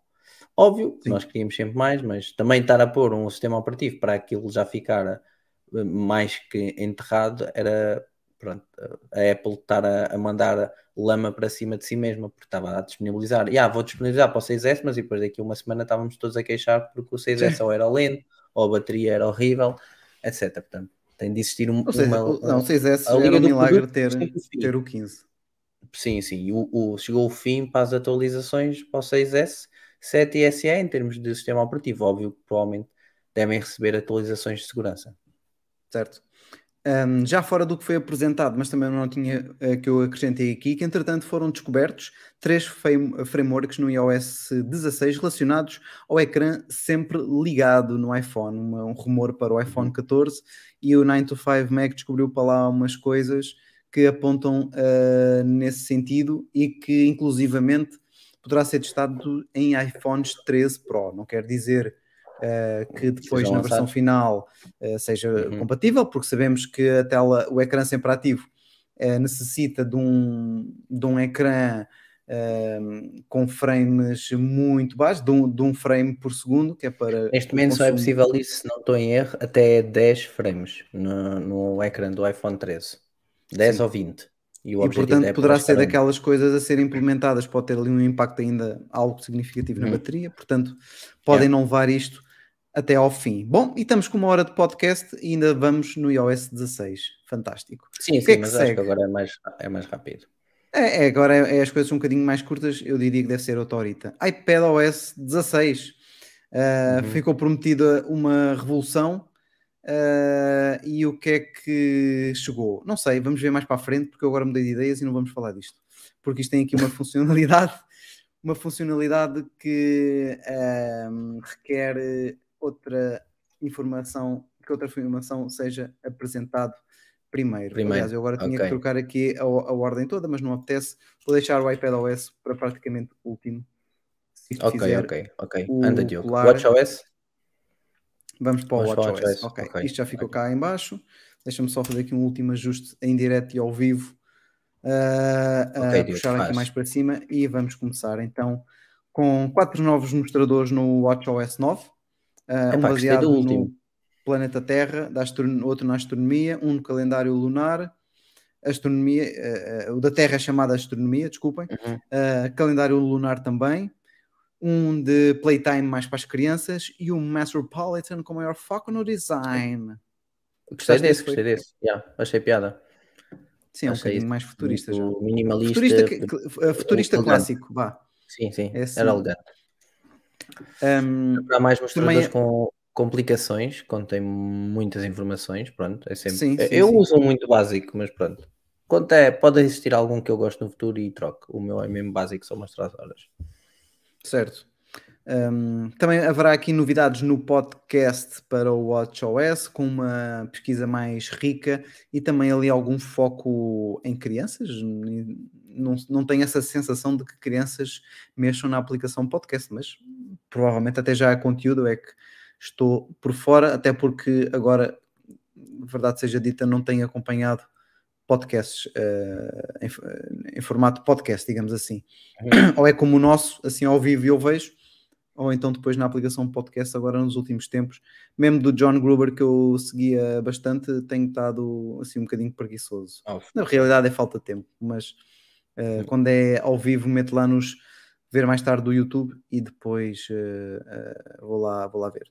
Mais vendo, exatamente. Sim, tivemos aqui, eu acho que no WatchOS é, o grande destaque é este de, das, das atividades, não é? Temos uhum. agora diversos recursos novos dedicados ao desporto, como a corrida e a natação, que não só são mais precisos, uh, como também têm novas funcionalidades de definir zonas do batimento cardíaco para perceberes em que zona é que estás, estás uhum. numa zona assim mais relax, já estás numa já muito forte, já começas a ter que se calhar desacelerar é um bocadinho, dependendo da tua uh, fisionomia não é? e das tuas uh, condições. Uhum. Algo que também o pessoal gostou muito foi de alternar uh, treinos com espaços de recuperação, uma coisa que também é um bocadinho básica para quem faz treinos, por exemplo, intervalados de alta intensidade. Um, agora já consegue ter uma, personalizar isto de forma a que funcione uh, como a pessoa pretende. Ah, lá está, muitas aplicações já fazem isto. A Apple vai buscar isto e mete ali de forma uh, nativa. Um, para a é malta que faz para a malta que faz triatlo, agora já consegue transitar entre atividades de correr, ciclismo e natação sem é ter que fixe. alterar isso no, no relógio. Pronto, também um, um nicho uhum. do nicho do nicho, mas eh, se calhar era algo que já conseguiam, já tinham a tecnologia para implementar uh, e foram para a frente com isso. Um, até agora, alguma coisa aqui que te entusiasme? A parte uh, do... Sim, a parte. Pronto, já falei do mostrador a seguir, a parte do mais informação quando estás a correr, para não dizer só as calorias que queimaste, o teu pace e já não o que é que diz mais. Opa, pelo menos tem que eh, aparecer mais informação, isso é bem-vindo. Porque estas métricas é bom porque dá-te é entusiasmante, motiva-te. Do género, e eu vou, vou, por exemplo, quando, quando eu olho para o pace, vou, bem, vou baixar um bocadinho o pace, vou ver se consigo. E estou ali a puxar um bocadinho, olha, baixei o pace agora. Pronto, estou mais nessa onda. E depois a próxima, estágios de sono, foi que, eu já, foi que já tínhamos falado no, no podcast anterior. Eu durmo com o Watch, epá, quero que o Watch leia os dados, mas também me dê uh, mais informação. Eu acho que com isso vamos ter mais informação. Vou escusar, vai, não vai ser necessário eu ter aquela aplicação que eu tinha dedicada ao sono, vou passar a usar só a aplicação nativa, mais outra. Pronto, eu por acaso na, na aplicação de saúde de, da WeThings, uh, não só porque tenho vários aparelhos, mas um de, dos que eu tenho é precisamente para monitorizar o sono, como penso que o Daniel também, já uhum. me apresentava esse tipo de informação de sono leve, médio, sono profundo e pronto, agora ter. Mas integrava uh, no Apple Watch também logo, não era? Deduzo. Passava a informação para a aplicação saúde passava uh, na, na, aplicação saúde, não conseguias era ver este tipo, este, os níveis do sono, não é? Tinhas só, estava a dormir, estava hum, acordado, okay. penso que estes níveis de sono não tinhas. Eu, eu para ser sincero, uso pouco a aplicação uh, da saúde. saúde, tenho algumas notas escritas, mas por acaso não uso assim, assim muito. Mas vou começar a usar, nem que seja para configurar uh, as medicações, uma novidade também que foi agora apresentada para o Watch, muito. que também vai, vais poder gerir na aplicação saúde, que é, pronto, controlar os medicamentos que tu tomas, tirar fotos do rótulo e ele assumir logo qual é o medicamento. Não sei se isto aqui vai funcionar muito não, bem mas ou não. eu acho que funciona, porque a maior parte dos medicamentos não hão de ser uh, quase internacionais. Sim, porque tens a substância ativa. Agora é uma questão da tradução sim. estar feita, não é? é? Pronto, lá está, é sempre mais essa questão. Mas sim, não me parece uma coisa complicada de implementar. Uhum. Mas é uma funcionalidade que eu também gostei ah, muito bastante. Bem, muito boa, muito boa. Eu, e até se estiveres na família, a voz, também podes receber notificação, se não estou em erro, que eles devem tomar e depois até podes confirmar com eles se eles tomaram. Sim, exatamente. Um, para quem já utilizaria eventualmente o teclado QWERTY do Apple Watch, um, vai agora estar também disponível em português do Brasil para escrever. Pronto, não é uma coisa que eu utilizo muito. Não, não, não a partir do Watch uh, do, do Series 7, pronto, não é uma uhum. coisa que eu utilizo muito, porque eu também tenho o Series 6, portanto é natural que eu não. Não, mas eu não utilizo. É mais fácil uh, ditar. Dito isto, uh, o que nós vamos ter, o, o Watch que vai receber o WatchOS 9 será o Series 3 para a frente. E, portanto, não, não, o Series 3 não, o Series 4 incluído. O Series 3 pois, não vai o receber. Series 3 para a frente, o Series 3 Ou não seja, está incluído a Apple neste momento vende-vos um, um, produto na sua loja que não é possível ter a última atualização de software. Se bem que, lá está, o software ainda não está disponível, deve ficar disponível yeah. em setembro, quando sai o Apple Watch. Eles tiram, claramente. Depois eles tiram, pronto. É, já se estão a apontar, já se está mesmo a apontar. Yeah, Depois deve Ah, ficar o SE, provavelmente. uh, Eu duvido que eles mantenham um relógio tipo o, o Series 3 lá, devem ficar com o SE e com o S8, porventura o S7 também. Sim, eu gostei havido um modo de das poupança de novidades foram muito focadas na parte de, de treinos, lá está, eh, que é o foco da Apple no, no Uhum. Watch. Ah, tivemos aqui a parte de som também ah, Eu gostei, eu afinada, gostei também podia ser Sim. fixe, mas de facto faltou afinar, como estavas a dizer aqui, afinar, eh, trazer aqui um modo de poupança melhor, que nós tínhamos comentado Uhum. no, no último podcast, porque o que tem atualmente, quando estás com a bateria muito fraca, deixa um bocadinho a desejar, não é? Porque pronto, Sim. o relógio fica basicamente inutilizado. Ah, e de facto, como diz o Fábio, bem podia ter vindo ah, um modo de poupança de bateria ah, melhor do que este que nós temos ahm, hoje. Para os Diogo. curiosos de serviço, diz. Ah, ia passar para o tvOS, mas ia, ia É, é isso, para os curiosos de serviço que eu se perguntam. não sei o que é que, que, é que foi se apresentado. perguntam, até o tvOS o que é que teve? Bem, o que é que ele teve? Coisa assim muito por alto, nada assim de muito substancial, mas ainda temos aqui Uhum. algumas coisas. Uma delas ehm, não ficou muito bem explicada, pelo menos até agora, mas basicamente será uma integração do tvOS com o iOS, iPadOS e WatchOS, em que a Apple citou como exemplos de utilizar o sensor de movimento do Apple Watch para mostrar, mostrar exercícios eh, personalizados na, na televisão, eh, visualizar informações do iPhone enquanto se reproduz algo na Apple TV. Pronto, não temos a certeza se é ver as notificações a aparecerem, se o que é que é, ainda não temos muita informação, mas eh, ficaria com a esperança que pudesse ser isto, se bem que isto em termos de privacidade também não é muito positivo. né? Se Uhum. tiveres uma Apple TV para a família começa a aparecer as tuas notificações todas na televisão, é capaz de ser um bocado chato. Mas, E depois eh, também pronto. tens aqui a outra que eu acho que é bastante interessante, incluir mais ecrãs durante o jogo. Se a transmissão o permitir, teres, eh, imagina, seguires a, a parte do, no jogo de futebol, segues o jogo, mas depois podes estar a seguir só uma parte do campo ou só um jogador no iPhone, pode ser interessante. Pois, pode Se ser a jogo de desporto, pode ser eh, jogo de jogar hum, e teres mais ecrãs, também não sei. Ah, ok. Uh, de ok. teres um, dois ecrãs para jogar um jogo, não faço ideia. Eles não. Estava assim muito por alto, provavelmente. Eu acho que já adicionei aqui uma sessão que fala um bocadinho mais disto. Pronto, é uma questão depois de Uhum. ter tempo de ver. Uh, mas tam- também acho que ainda nem, nem aconteceu. Eu já guardei várias sessões, as sessões todas que estou interessado em ver até ao fim da WWDC já, já agendei, já guardei para ver depois no, na Uhum. aplicação dos developers, não é? Para o iPhone. Um, no caso do tvOS, temos agora na parte de multi-utilizadores, não é? Que ao contrário do iPad, não Uhum. tem, ah, o tvOS já tem algum tempo. Um, suporta multi-utilizadores, que agora vai permitir, permitir que as senhas fiquem guardadas e, portanto, cada vez que trocas de utilizador, ah, não precisas de ah, estar a inserir a senha ah, novamente. Tens aqui também depois o, o padrão Matter. Eu já começo aqui a confundir os padrões, mas este foi aquele que mencionámos anteriormente de Sim, sim. funções de HomeKit, não é? De teres tudo integrado. Uhum. Portanto, se calhar na própria tvOS vais conseguir agora ah, gerir outros dispositivos que até agora, que até então não conseguias. Lá está. Isto quando o tvOS 16 sair, o iOS 16 sair e depois as outras fabricantes também já estarem Yeah. completamente adaptadas a esta nova framework, não é? Uma coisa aqui Sim. muito esquisita, eh, que o pessoal achou assim um bocado, mas ah, o quê? Foi eh, o tvOS 16 oferecer, oferecer su- suporte ao HDR10+, 10 Plus, por, no- eles dizem que é só na aplicação da Apple TV no tvOS 16, só que o curioso é que eles até agora para já não têm nenhum conteúdo com isto. Eh, este conteúdo, Não? tanto quanto eu percebi, só existe eh, no Amazon Prime Video e no Paramount Plus, mais nenhuma eh, serviço de vídeo tem suporte ao HDR10+, portanto fica assim um bocadinho no ar o que é que eles querem fazer com isto agora que tem suporte, será que vão converter tudo, já tinha ali, é só virar a chave, não É sabemos, um vamos ter- bocado. Yeah. vamos ter que esperar para, para ver. Temos também hum, os créditos da série que agora aparecem minimizados, dando lugar a, uma, a um preview do próximo episódio.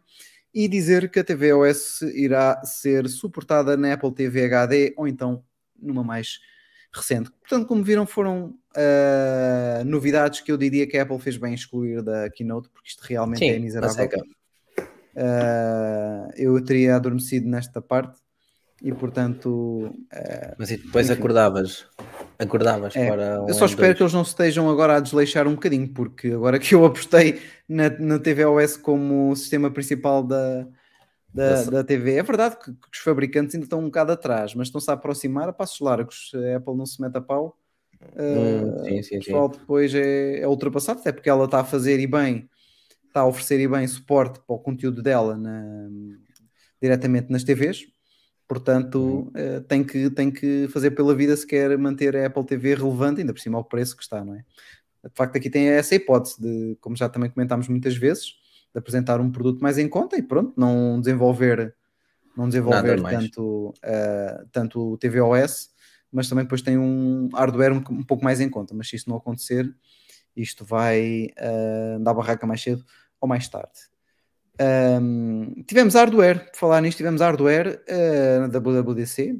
Os rumores estavam quentíssimos sobre o hardware. Inicialmente estava tudo muito empolgado para um, o dispositivo de realidade aumentada e virtual, não é? Pronto, entretanto, isso nos últimos meses uh, já foi negado pelos leakers a dizer que estava mais, mais, uh, mais lá para a frente. Aliás, neste momento a previsão é janeiro de 2023, um evento especial para esses óculos da Apple.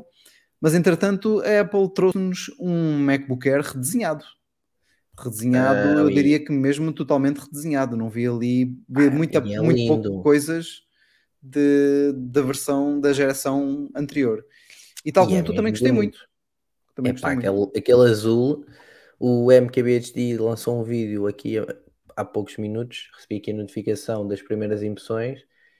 Eh, Deduzo que ele tenha levado pelo menos uma red. Estou curioso para ver imagens, porque o da Verge Ele não estava muito a favor do azul, pois não, nas primeiras Pois impressões. não, ele, ele disse que ia dizer porque é que não devíamos escolher o azul, portanto estou bastante curioso para ver o vídeo. Vi o vídeo do The Verge, epá, e, e dá-me a impressão que eles filmaram aquilo com iPhone. Se não é um iPhone, é uma coisa muito parecida, portanto não fiquei bem com a sensação. Estou à espera, se possível, não é? Óbvio que ele estava a filmar no Apple Park, provavelmente podia não ter melhores condições, se bem que aquilo tem muita luz solar, porque é só janelas. Mas pronto, estou curioso para perceber ali a qualidade da imagem, para perceber como é que é. Mas este formato de computador, laptop, epá, adoro. Já tinha adorado o MacBook Pro 14, dá-me ali um ar vintage, não sei porquê, aos antigos. Hum. Epá, e este era é fantástico, com aquela cor, dispensa touch bar, na altura gostei de usar, mas nunca vou dar real utilização ou tirar proveito, portanto prefiro as F-Keys, especialmente quando estás a mexer em Excel, por exemplo, dá muito mais jeito. Uh, epá, e depois é a cor, aquele azul, pelo menos à partida conquistou-me. Em termos de características, queres que eu comece para aqui já a desbravar, que depois falo aqui do preço, porque eu acho que a malta está aqui a Um, sim, quer dizer, nós podemos, nós, sim, nós podemos eh, só aqui mencionar em rela- em relação à cor, ou melhor, eu mencionar relativamente à cor, Uhum. me parece ser assim um azul mais discreto daquele azul eh, eh, do iPhone Midnight, 12. do iPhone 12, parece-me que ser uma coisa mais, eh, Mais menos saturada, digamos. Pois, mas Para o a puxar para cinzento, não é? Para o cinzento, assim, uma, uma cor mais escura. Ao contrário Epá, eu- do que, por exemplo, acontece com alguns modelos da, do portátil Asus, que é um portátil que eu Hum. na empresa uso muito e encomendamos muito. Chegámos a encomendar alguns em azul, mas é um azul eh, bem azul, azul escuro, não é Hum, como ok. aquele. E mesmo assim era, era é giro, mate. gostava. Uhum. Aquele é mais mate, exatamente, é assim mais batido, menos ah, saturado. Ah, boa noite, Francisco, bem-vindo. Ah, ainda vens mais do que tempo, que ainda temos aqui muita coisa para, para falar. Então, olha, Francisco, Virmos, mas virmos. eu vou falar do, do M2, não é? É, é isso. Uh, nós já Então, falámos olha. do iOS durante uma hora, portanto, depois o Felipe Francisco, se quiser puxar para trás Uhum. para ver, temos todo o gosto. Uh, mas sim, portanto, estes, estes Mac, o MacBook Air e o Pro, que também foi apresentado, o MacBook Pro, uh, vêm com o novo processador M2, que mais uma vez é um senhor besta. Tem comentário. Ah, claro. Traz o M2 eh, que é produzido por chips de 5 nanómetros de segunda geração, 25% mais de transi- transitores ah, que o M1, até 24 GB de DDR LDP DDR5, de LDP DR5, assim é que é. Eu acho que tem mais velocidade, se não estou em erro, que os MacBook Air anterior, ou que a versão M1, portanto é mesmo muito bom este aumento de velocidade. Portanto, não é só o processador que muda, a velocidade da RAM, se não estou em erro, e vou tentar confirmar, também muda e é, pronto, é mais um aumento de performance. Comando tem os 4 uhum. núcleos de desempenho e 4 núcleos de eficiência e diz-se que tem um desempenho mais ou menos de 18% face ao M1. A GPU aqui passamos a ter de 8 cores ou 10 cores, ou seja, é possível ter mais 2 cores que o M1. Não há a versão 7 cores, e já lá vamos falar sobre isso, que eu acho que a malta está a fazer aqui comparações mais ou menos injustas. E também apresentaram os famosos gráficos da Apple, em que um dizia que 90% do desempenho máximo de um chip de 12 núcleos de, no, de nova geração utiliza. Enquanto usa não, apenas um quarto de energia. Usa, utiliza apenas um quarto de energia. O M2 utiliza apenas um quarto de energia para ter o 90% do desempenho máximo de um chip de 12 núcleos. Assim é que é. O MacBook Air tem redução de 20% no volume da geração anterior e tem um ecrã de 13.6 polegadas Liquid Retina, enquanto o anterior era 13.3. Óbvio, não é óbvio, mas os rumores indicavam que íamos ter uma notch.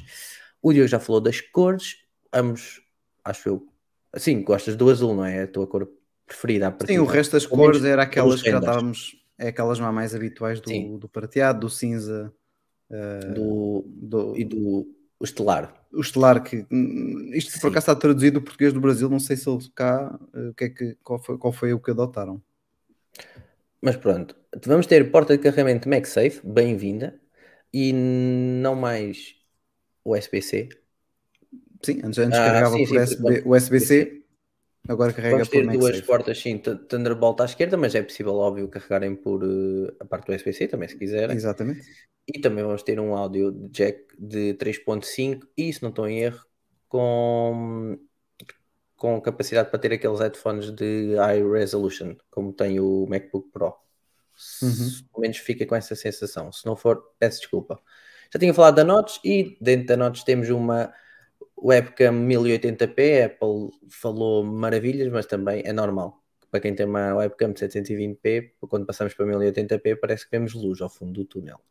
Uhum. As bordas estão mais finas, temos 25% mais brilho, o que equivale a chegarmos a 500 nits. O MacBook Air anterior só tinha 400 nits. É uma diferença significativa e é bem-vinda. 500 nits já é aceitável.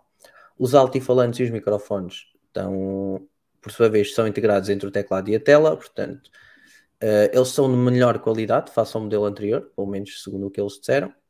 E o Magic Keyboard inclui gestão, os botões de função, não temos a Touch Bar e inclui Touch ID.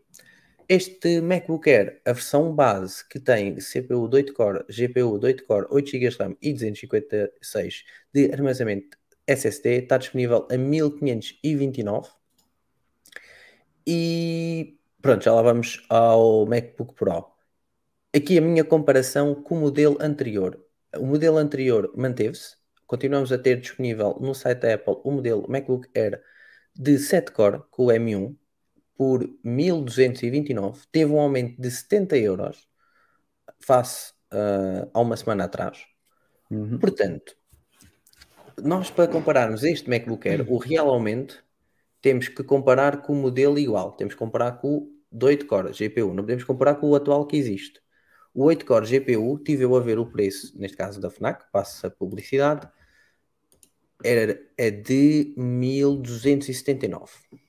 Tendo em conta, se nós fizermos a conta, 1529, não é? Menos 1279 dá 250 euros. Uhum. Se considerarmos o aumento de 70 euros que existiu no 7 core GPU na versão, aplicando que estes 1529 já têm esses 70 euros de aumento, se aplicarmos esses 70 euros, em vez de termos uma diferença de preço de 250, vamos passar a ter de 170 euros. Ou seja, sim, se partimos do pressuposto que este ajuste foi, sei lá, de inflação, de materiais, de transporte, não é? que agora está há muitos problemas a nível de transporte. Se pensarmos que, que nessa perspectiva, sim, podemos fazer. É 170 essa... euros, ou seja, a Apple disponibiliza um MacBook Air M1 com 7 core GPU, disponibiliza um MacBook Air M2 com 8 core ou 10 core e depois disponibiliza então os MacBooks Pro uh, eh, 13, já lá vamos, o 14 e 16. Portanto, a real diferença entre este novo MacBook e o antigo é de 170 euros. tem mais brilho no ecrã, tem um processador muito melhor, se não estou em erro, a RAM é, é mais rápida e tem MagSafe. E melhor colunas e melhores microfones, pelos vistos. Ou seja, eles acabaram por fazer um bocadinho aquilo que nós estávamos a ver qual seria a direção dos processadores, não é? Uhum. Uh, com a Sim, nova sim. geração, e de facto, lá está, o M2 vem substituir diretamente o M1, não tem o Uhum. desempenho de um M1 Pro, nem de um M1 Max, nem de um Eu acho que não M1 vai Ultra. chegar no multicore. Eu acho que não vai chegar no multicore. Não, no, não no tem, não tem, não tem, não é tem. capaz de passar quando sair benchmarks, mas no multicore duvido que chegue a- aos calcanhares do Pro. Mesmo E, basicamente o que ele 10 está a fazer, GPU. O que ele está a fazer é pronto, estar-te a oferecer um pouco mais de desempenho, não é? Pelo menos na parte Uhum. de processamento é 18%, não é assim uma coisa extraordinária, mas também não é nada mau, enquanto que Sim, mas- continua-te a dar pronto, uma bateria muito simpática, não é? Segundo o que eles Uhum. eh, apontaram. Portanto, o caminho vai ser esse, vai ser evoluir eh, na velocidade e na potência, mantendo a autonomia. Portanto, eles com o M1 deram aquele baque inicial da autonomia que explodiu, não é? Passas a ter Uhum. autonomias eh, muito superiores ao que tinhas antes. Agora vão tentar manter a- essas autonomias e em cima dessas autonomias evoluir o processador em termos de velocidade, tudo mais, Uhum. para que pronto, depois possa eventualmente perdão, justificar a diferença para quem quer trocar um MacBook. Mas de facto, ter um agora um Air a começar, um Air de entrada a começar uns 1500 com 256 de SSD já começa a ser um bocadinho. Sim, E mas é é, aquela história que a Apple demora sempre um bocadinho para atualizar as coisas. mas é o que eu estou a dizer. É 170 euros a mais que a versão anterior. Tudo bem que começas com os 256 e esses 256, salvo erro, acho que daria para fazeres o aumento do disco. E neste caso prefiro da RAM, porque depois compras um SSD mais barato e consegues ter um. Ok, andas com um dangle, andas com o cabo e com o disco atrás, mas sempre consegues ter mais disco. Uhum. Mas por 170 euros eu não acho o aumento, não é? Não acho um mau negócio de todo. Porque este, este MacBook Air, até, até o, o que está à venda com o M1, dá para 95% das coisas que vais fazer. Sem falar que no MacBook Air M2 vai depender do teu do que fores fazer. Tens mais encoders para tratar vídeo. E isso aí no é MacBook Air M1 não, tem, não tinhas, e se fores fazer edição de vídeo neste M1 deve ser eh, quase, não é quase manteiga, mas deve ser muito melhor do que no M1, neste M2, por causa dos encoders que tens. Óbvio, se o teu fluxo de workflow for de vídeo, se não for, vamos ter de esperar Sim. por outros testes. Eu acho que, que este hum, que o que a Apple terá feito, na minha perspectiva, é manter o M1 precisamente para isto não parecer um preço tão mau, porque Proibitivo. Uhum. eh, E despachar stock. um- um- claro que é sempre a velha história, mas hum, tem- estamos a falar em 256 de armaz- armaz- armazenamento e 8 GB de, de RAM. Da RAM. Um, que isto uh, já há muitos poucos PCs Windows de entrada com processadores de última geração com esta configuração. Agora é quase tudo base Uhum. uh, 512. Uh, e portanto, é, é o que me está a custar mais neste, nestes 1500 euros é dar 1500 euros para ter 256 de armazenamento. É o que me está Epá, eu a fazer mais, mais, mais, Preferia ter mais péssimo. RAM. Sim, mas uh, para a maioria das pessoas uh, vai precisar de mais armazenamento do que RAM, percebes? Eu estou a ver isto na perspectiva do consumidor geral. Ah pá, ok, mas o, o, o disco, mesmo hoje fiz um negócio, comprei um disco de 1 tera por 60 euros e tenho velocidades de escrita de 800 megas por segundo. Ah, Pelo menos né, este disco que comprei com esta caixa. Eu acho que se calhar até consigo velocidades um bocadinho maiores. Se tiver aqui uma caixa que tenha USB-C geração 3.2.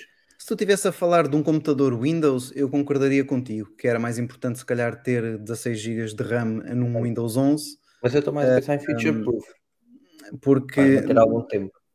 Pois, lá está, mas, lá, mas por 1500 euros não consegues ter um computador, um MacBook Air future proof, percebes? Eh, Vai dar para muito tempo, vai, mas pronto, dá para mais uns Uhum. 4 anitos, se calhar. Enfim, eh, depois com, o- com o armazenamento, eu pelo menos, hum, da pouca experiência que tenho com processador, com, com MacBooks com processadores eh, Apple, eh, fico sempre com a ideia que a RAM é pouco importante para o dia a dia e que, portanto, ou, ou seja, 8 GB chegam perfeitamente, enquanto que no Windows Uhum. tens que ter 16 para estás à vontade. E, e pronto, se for uma pessoa que utilize pouca a nuvem e utilize muitas coisas offline e precisa ter imagens, vídeos, pronto, apostar no armazenamento. Eh, Então, Mas dou a dica que se forem configurar um Air com 16 GB de RAM e 512 de SSD, pronto, já é mais ou menos, ok, fica a 1990 euros e o MacBook Pro de 14, óbvio que não compram no site da Apple, procurem promoções, porque ele chega a bater em 2.000, 2.100 euros. E o MacBook Pro de 14 de entrada traz 8 core uh, CPU e 14 cores de GPU com 16 GB de RAM e 512 GB de SSD. Sem contar que também traz hum, três portas Thunderbolt 4, porta HDMI, ranhura para cartões SSD. Portanto, se pense, ah, o base para mim do MacBook Air faz sentido se tu compras só o base. Se tu começares a fazer upgrades, se fizeres os dois upgrades, para mim já compensa dares um bocadinho mais e ires para o MacBook Pro de 14. Se tiveres ali no meio e não quiseres, pronto, fazes só o, RAM ou disco, um dos dois. Até um dos dois compensa. Se fizeres upgrade dos dois, acho que a partir daí já não compensa e aí Pois. compensa ires para o MacBook Pro 14. É, é, é e sem falar que o. MacBook Pro 14, desculpa, Diogo, que te- tens um ecrã muito melhor do que, o Mac, do que tens no, Mac- do MacBook Air. Portanto, Pois, daí, daí eu estar a dizer que acho que 1500 euros para o MacBook Air é um bocadinho overpriced, precisamente porque começas a configurar e chegas perto de, de 14, Pois, se for o base, se calhar acaba por te compensar muito. barato. E, e- Sim, e sim. isto também porque eh, para ver se a Apple eh, não começa a, a tornar este preço base, não é? Porque a realidade é que tu tinhas um MacBook Air a começar em 1100 euros, 1200 e agora começa em 1500. Quer dizer, quando o M1 desaparecer, o MacBook Air com o M1 desaparecer, o MacBook mais, mais barato, entre aspas, que tens vai, vai ser de 1500. Não, mas eu posso quando o M1 desaparecer, o M2 vai para o lugar do M1 e há de aparecer o M3. Deduzo eu que seja por aí. Hum, Não sei Senão se a Apple vai descer preços, Não, se vai grande- descer tanto, tanto o preço. Não me parece então que tem que lançar acontecer. outro computador. Não me parece que a Apple agora de um momento para o outro tire-te um portátil de entrada de 1100, 1200 euros. É, esse, é exatamente esse o meu receio. É por isso que eu não estou a gostar deste preço. Porque eles, conhecendo a Apple co- como, como nós conhecemos e como já fez nos iPhones, eh, poderá estar a também a levar a mesma, o mesmo rumo para os Macs. Não é? Nada impede de fazer isso. Claro que Sim, sim, sim. Depois é aqui, lá está, uma discussão que não vale a pena ter agora, que é a linha de MacBooks. Agora vamos focar aqui um bocadinho mais no, no evento. Mas depois isto fica- ficaria tudo desalinhado se eles quisessem lançar o tal MacBook sem o Air, sem o Pro, eh, passar esse para a entrada, enfim, há aqui depois todas umas montes de hipóteses que poderiam, que poderiam fazer. Só que o curioso aqui no evento, e como eu disse anteriormente, é que eu separei aqui o evento em dois momentos what the fuck, e o primeiro foi precisamente com o lançamento de um novo MacBook Pro com Touch Bar. Ok, tem um M2, tem ali algumas coisas que Mas, são um bocadinho bem. melhores com o Air, pá, mas tem um design antigo, tem um ecrã com bordas gigantescas, e Eu sinceramente não consigo. percebo. Eu só consigo aconselhar isto, o MacBook Pro, se tu fores fazer um workflow em que tu vais puxar pelo processador durante algum tempo para que o- as ventoinhas liguem e sejam mais eficientes que o MacBook Air. E tem que ser uma coisa muito específica. Portanto, este MacBook Pro 3 é, é para um target muito específico. Caso contrário, MacBook Air ou MacBook 14, Pro de 14. Epá, o 13 é só mesmo um em último Até caso. porque a diferença é de 100 euros, não é? Sim, sim. É uma diferença de 100 euros, que é uma quase insignificante, e, agora, basicamente tal o e que este tem, como tu estavas a dizer bem, é ventoinhas, e portanto as ventoinhas Sim. permite cargas elevadas Manter- por maior período, É, como estavas a dizer. Ah, mas é pá, uma pessoa que se quiser um bocadinho mais de performance, ter que escolher por uma coisa mais retro, é uma, Uhum. é uma lógica anti-Apple, na minha, na minha opinião. Mas pronto, é um computador que nós não entendemos muito bem e que tem um use case, como estavas a dizer, muito, muito, muito, muito Muito. específico Específico. e que mais vale gastar um bocadinho mais e ir para o 14, claro que é um bom bocadinho mais, Um bom bocadinho mais. Mas, é 2.349 a preço, a preço não, a promoção. mas mais vale 10%. ter, ter uma boa refrigeração também Sim. ali e o que não faltam daí são acessórios que te permitem refrigerar A eh, o FNAC computador. é 10%, não é, Diogo? Acho que costuma ser 15%. Eh, uma boa pergunta. Eu, eu estive a simular, se for 10%, o MacBook Pro de 14 fica a 2100, o MacBook Air pode ficar a 1379, já pode ser um preço mais interessante. Vai a Aí, 15, vai a 15, vai a 15%, Vai a 15, mas é, mas é, 15, lá está, muito se calhar é, em modelos, for de 15, 1300 euros para um novo MacBook Air, já é aceitável. sim, sim, sim, sim, sim. Aí já é um Se bem que, pronto, eh, lá está. Eu, eu- é, é o que me custa ainda mais hoje em dia é olhar para os preços em dólares. Se bem que, pronto, ok, aquilo não tem. mas em impostos, dólares não tem impostos. também tens o. não tem- têm impostos. E há é exatamente, há impostos. estados que não têm impostos, portanto, eh, custa-me muito ver assim uma diferença ainda assim Mas grande. por acaso nem sei quantos estados é que têm impostos. Já agora, enquanto tu fazes aí o segue para o macOS Ventura, onde erramos o nome. ah, Sim, acho que este nem estava em nenhum lado. Acho que este nem estava a nenhum lado, só dizer que agora temos também um adaptador com um duplo USB-C no, no Mac. Uh, também há algumas versões, portanto, se quiserem ter mais portas, há um adaptador específico para isso, fica só a notinha. Comprei porque não compensa. Pois, também não. Claramente. É horrível. Agora, o que é que nós temos? Eu- Um, temos também o tal. Pelo, pelo- por menos 15 euros consegue um na Amazon de 65 watts com 4 portas ou 3 portas USB-C e uma porta USB-A da Green. Epá, esqueçam aquele carregador, é 35 watts, é horrível. Apple Pois. passou-se mais uma vez. Mas podem ter por mais 20 euros no MacBook Air ou vem gratuitamente se escolherem a versão com 10 cores de GPU. Desculpa. Exatamente. Não há crise. Um, o que há, onde houve crise, na minha perspectiva, foi a, na apresentação do macOS Ventura, portanto, o novo macOS para os MacBooks, sistema operativo dos MacBooks. Uh, o segundo momento, what the fuck, foi um recurso que eles chamaram Stage Manager. Um, tentar explicar isto aqui um bocadinho assim por alto, se bem que quem normalmente já, já viu.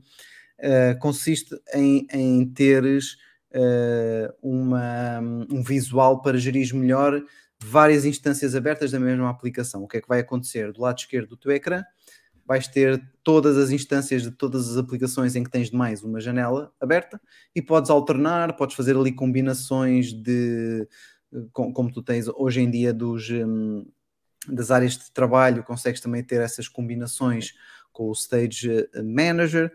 Hum, agora apareceu-me ali um bocadinho hum, overthinked, ou seja, acho que podiam ter implementado isto diretamente de uma forma melhor na doc e o próprio visual daquilo ficar assim na lateral meio de gigalha também não gostei muito.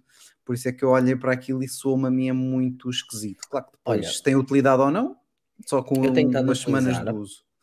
Mas Vou eh, dar um caso prático. pela demo não achei muita piada no macOS. O caso prático de hoje, que eu tenho estado a utilizar, ativei. Isto, isto só dá para quem primeiro não utiliza aplicações em full screen. Se utilizar em full Uhum. screen, tchau. E eu acho útil no meu caso porque eu não tenho touchpad. E vocês, estão em full screen, no touchpad do iMac, ou do iMac, do MacBook, ou se tiver no touchpad à parte, no iMac, só fazer swipe para a esquerda ou para a direita e al- alteram entre aplicações. E eu acho que isto é bom no sentido que eu tenho aqui as aplicações todas de lado, por exemplo, agora tenho aqui a janela do Chrome junto com o Notas, portanto vocês podem agrupar até, se não tenho erro, três ou quatro aplicações, ou, ou até seis, já não sei bem, dentro pronto, de uma janela. E a seguir tenho aqui uma do Safari. E há bocado tinha uma do Affinity Photo, quando estava a fazer thumbnail para uh, aqui o vídeo do YouTube, aqui a live. Então eu tinha um Affinity Photo e depois queria ir ao Safari buscar uma imagem que estava lá a pesquisar da WWDC e simplesmente vinha aqui com o rato do lado esquerdo, clicava e automaticamente mudava. E então uh, metia, copiava, colava. Se eu tivesse em full screen, tinha que tocar, uh, tinha que ir ao Mission Control, neste caso, Mission Control, ou não, ao Launchpad. O Launchpad mostrava as aplicações todas abertas, tinha que ir ao Safari e depois tinha que copiar, claro, outra vez uh, Safari, uh, Launchpad e voltava para o Affinity Photo. A partir daí, perdi aqui muito tempo. Eu acho que sou mais eficiente aqui, consigo fazer várias agrupações, agrupos de janelas para ser mais eficiente.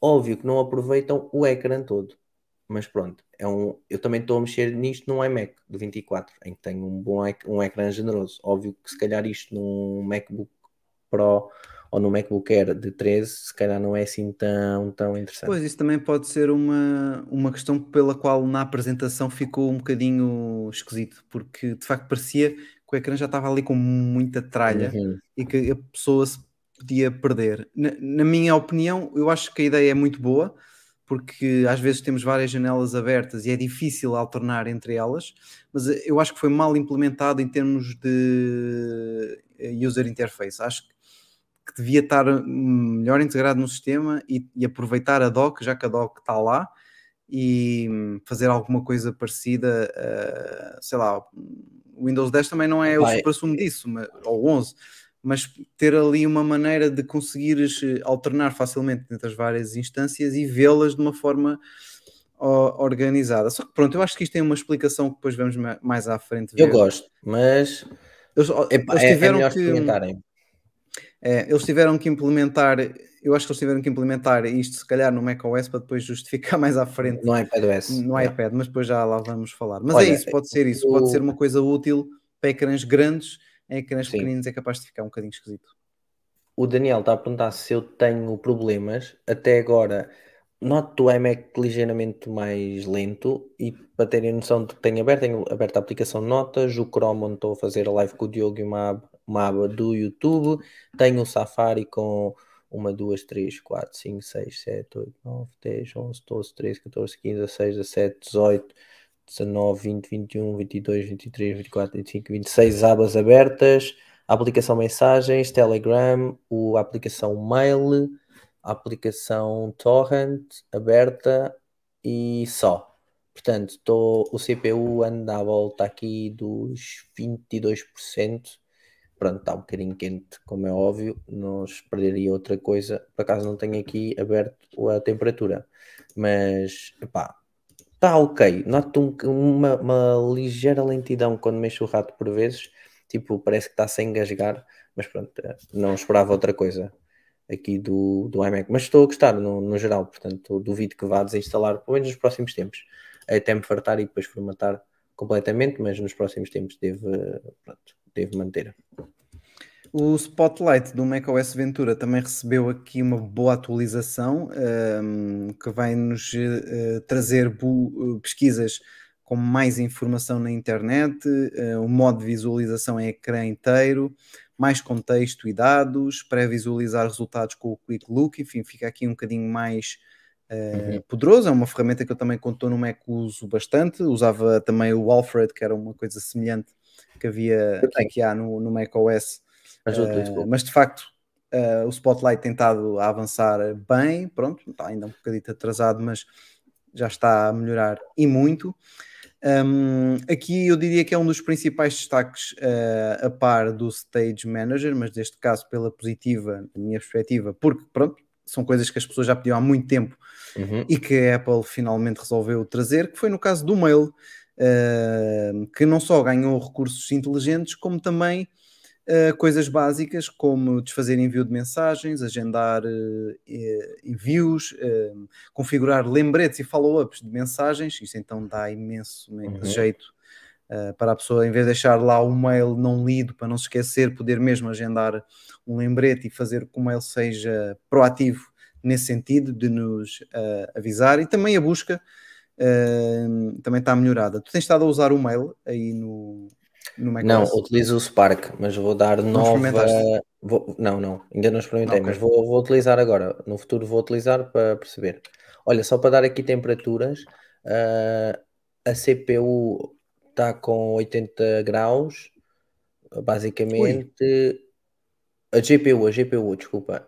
Não, CPU Performance Core está com 80 graus, os Efficiency Core está com 72 graus os M1, os SOCs têm o DAI 1, 2, 3 e o average ronda ali entre os 75 e 80 e as rotações da ventoinha está entre 4000 a 4500 rotações e o SSD está a 58 graus. Mas pronto, claramente ele, nas temperaturas há aqui, há aqui uma, uma, umas ideias interessantes que se pode tirar assim só rapidamente. As temperaturas são, estão dentro do, do, do, limite esperado, ok? Não, não estão temperaturas escandalosamente altas. 80 não, graus é, é, 50%. É, só é tipo já, já aquele limite superior confortável, a partir daí já começa a ser um bocadinho mais chato, mas o que é verdade é que a Apple também, a, a chamada pasta térmica que mete nos processadores, é uma das melhores do mercado uh, e, portanto, um, ehm, está perfeitamente para durar com, com essas uh, temperaturas. E Isso num PC. muito. Eles estão sempre a poupar a, a, as ventoinhas, elas demoram muito Sim. a ligar e nunca chegam quase ao máximo. É uma coisa Sim. impressionante. Pronto, eu, eu, obviamente que agora também não posso comparar muito bem a minha utilização porque eu tenho muito menos coisas abertas que, que o Miguel, não é? Basicamente tem duas janelas do Chrome e pouco mais. Um, e, pronto, tenho, como o meu PC tem uma estrutura completamente diferente, muito arejada, com um grande arrefecimento, com a água e não sei o que, tal, tal, portanto não dá para comparar todo. Mas neste caso, tenho a CPU a 46 graus e a GPU abaixo dos 50 sempre, porque pronto, uhum. lá está, ele aqui é, é, normal. É, é, é, uma realidade muito, muito diferente, não, não tem como comparar, era só sim, para sim, dar aqui uma, uma ideia. Claramente estou em ambiente, pronto, né? estou em ambiente. E a refrigeração líquida uh, faz uma diferença gigantesca. Eu mesmo que tivesse as ventoinhas da refrigeração desligada, tinha uma boa refrigeração, só para teres uma ideia. Ainda por cima, esta é daquelas grandes que sim, é refrigerado uh, com o radiador com três ventoinhas, portanto, isto aqui. Mas é isso, a Apple também tem a tal pasta térmica dela muito boa, segundo o que fui ouvindo técnicos uh, de manutenção e portanto aguenta essas temperaturas na boa, mas pronto. Num PC isso já seria. Ei, isto deve estar aqui com alguma coisa, não é? Sim, já, e o facto de as ventoinhas estarem a. Agora estão a 40%, ele está-se mesmo a lixar, desculpem a expressão, para a temperatura. Exatamente. Um, de resto, no macOS Ventura vamos ter um Safari mais uh, eficiente em termos energéticos e veloz. Também temos a, uma uhum. possibilidade interessante que que, para a parte mais colaborativa de criar grupos de abas que podemos partilhar com vários uh, utilizadores, não é? Nós já temos, salvo eu desde o ano passado, os uh, grupos de abas em que podemos, eu por acaso até tinha isso no iPhone com a minha esposa, ela às vezes ia ao meu iPhone fazer umas pesquisas da faculdade, eu tinha um grupo de abas onde ela fazia essas pesquisas e deixava lá estar para não estar ali a sobrepor as minhas, não era uma grande uh, confusão. Agora, esses grupos de, de abas podes partilhar uh, com alguém de trabalho, com algum colega, algum amigo para fazer alguma pesquisa, organizar uma viagem, projetos. Uh, vai ah, ser é interessante. Top. Sim, sim, sim, sim. É, eu achei isso, e não só, até mesmo em trabalho, em ambiente de trabalho. Imagina, eu e tu uh, tornávamos isto um. Imagina, dando o exemplo do Mac Magazine. Não é? O Mac Magazine, certamente, se estiver estando em ambiente uh, de trabalho, não é? Porque falando do Mac Magazine, conhecemos assim mais de perto, facilmente podemos estar a trabalhar. Olha, vamos trabalhar na WWDC 2023. Eh, Criamos aquela abazinha e vamos para lá pondo links e até podemos, se for o caso de estarem a trabalhar no, no, no Page, por exemplo, e depois ao lado no Page estão todos a trabalhar e a escrever, epá, especialmente para grupos de trabalho, para empresas que utilizem ambiente macOS, é fantástico. Acho que sim, aumenta sim, muito sim, a acho muito, muito interessante. Um, outra novidade que eu gostei muito, que também é uma novidade de, que tem a ver com padrões uh, fora da Apple e não só, portanto, várias uh, empresas vão adotar este tipo de padrão, que é o Passkeys, que basicamente é a tentativa da Apple, que eles já tinham também já tinha sido anunciado várias vezes, de rumores e que isto estava para acontecer, que a Apple, a Google, a Microsoft iam se juntar para fazer algo deste género que culminou basicamente para já na parte da Apple numa coisa que se chama Passkeys e que basicamente um, é uma substituição das tuas senhas uh, de caracteres por dados biométricos. Um, ou seja, para entrar num site, pões o teu user e depois não tens senha, apenas tens que te autenticar de forma uh, biométrica, seja com o Face ID com, ou com o, touch, com o, Touch, ID. A informação fica armazenada no dispositivo hum. e isto, pronto, tem como grande vantagem, que é o grande destaque desta funcionalidade, é que uh, não há leaks de senhas, porque não existem. Uh, e também Mas eles, de alguma não... maneira, têm que enviar informação, não é?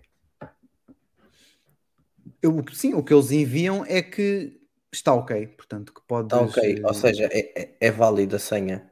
Okay. Que, é, que é válido e que podes autenticar. Claro que isto é muito complexo a nível de código de certeza, por isto uhum. tudo a, a, funcionar. Só que a grande vantagem é que no caso da Apple com o Passkeys, tu podes te autenticar num website no Google Chrome do PC Windows.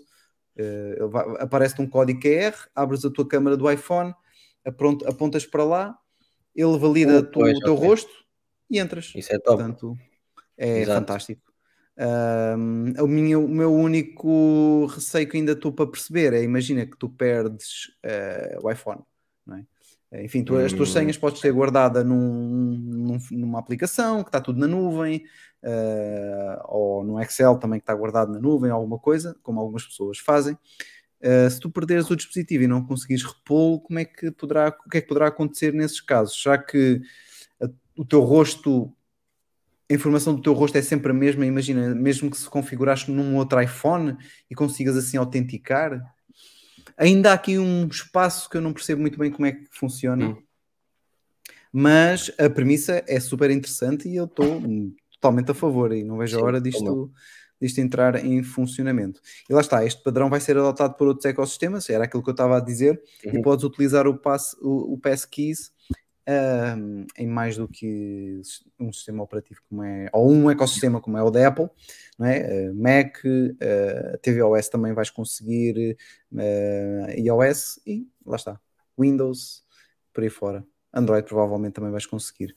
Uma notinha aqui muito interessante, que eu não sei se foi muito explorada na Keynote, Uhum. era a nova API para o Metal 3, que é Ah, basicamente foi. a framework gráfica, um, que vai fazer coisas muito interessantes. Uh, eu não consegui tomar grandes notas da, da Keynote Platform States of the Union, mas eles exploraram isto um bocadinho mais e há várias sessões já marcadas. Mas basicamente tu vais ter várias ferramentas no Metal 3 que te permitem otimizar uh, muito carregamento de jogos, por exemplo, uh, muito efeito de, efeitos de upscale, upscaling, que basicamente é, imagina que tu uh, estás a renderizar frames de alta resolução, só que não consegues que eles sejam uma, não consegues renderizar o suficiente para ter uma boa experiência, em vez de renderizar o, o frame até ao fim, imagina, re, renderizas até meio e o resto é Uhum. feito pela um upscaling do Metal 3, aquilo acho que também tem um nome, e portanto, basicamente, acelera-te o processo e consegue dar praticamente a mesma qualidade de imagem e fica muito mais suave. É isso que te vai permitir trazer jogos uh, AAA, como se costuma dizer, para o Mac, como era o caso do Isso No é- Man's Skies, que é Uou. um jogo que eu tenho no Windows, uh, e do Resident Evil Village, que foi assim, os O mais No Man's mencionados. Skies é, foi interessante. E o Resident Evil também. Se bem que Apple atenção da- que não sei se Apple- repararam na demo do No Man's Skies, mas aquilo estava com um frame rate muito Um fraquinho. bocadinho baixo. É. Eu diria menos 30 FPS. Menos 30, seguramente, estava nos 20, 24, aquilo estava ali um bocado a, a lutar. Mas Tava, era um tava. cenário que tinha muito para renderizar. Quando ele entrou na nave e começou a voar, eh, melhorou. Mas nos outros, eh, nos outros estava muito bem, nos outros, as outras demos estavam muito bem demonstradas, ou seja, sem estes tipos de problemas. Lá está, isto também acabou de ser, é é natural que não esteja tudo ainda afinado, mas eh, um, eh, isto promete, claro que este efeito de upscaling, lá está, vai reduzir os tempos de carregamento, eh, não só de jogos, mas também de renderizar imagens. eh, e- mas vai exigir é muito menos processa- processamento da máquina, portanto vais ter ali mais eficiência energética e é com isto também que a Apple depois consegue aqueles eh, resultados e aqueles gráficos que, elas gosta- que ela gosta tanto eh, de, de demonstrar. mostrar. Portanto, isto aqui a ser adotado, temos aqui, já começa a ter aqui uma coisa muito, muito interessante. Uh, não me admiro nada na próxima WWDC 2023 Termos mais vermos uh, um Metal 4 quase com, sei lá, um GTA ou assim. Se calhar é um bocado cedo para o GTA, mas começar a ver esses É é jogos já mesmo pesados a começarem a chegar ao Mac, o que começa a, a trazer aqui, a dar aqui outra importância ao ecossistema Apple para a comunidade gaming, não é? Mas vamos ver, vamos ver Hum. o que é que vai acontecer, mas fiquei entusiasmado. Ahm, por falar em ficar entusi- entusiasmado, a próxima novidade relativamente àquela funcionalidade da continuidade Uhum. entusiasmou-me rapidamente e depois eh, desentusiasmou-me rapidamente também. Porquê? Uh, pronto, uma delas é transferir as chamadas de, de FaceTime instantaneamente do iPhone para o Mac, enfim, para os dispositivos, ok, isso tudo muito bem, tudo muito fixe. A outra uh, que tens é também poder usar a câmara do iPhone como webcam do Mac, portanto, isto matando também já uma bem. catrefada de apps, uh, vais agora conseguir utilizar o teu iPhone de forma nativa para substituir a cama miserável do teu Mac, não é? Que a maioria delas Yeah, mas é uma desgraça.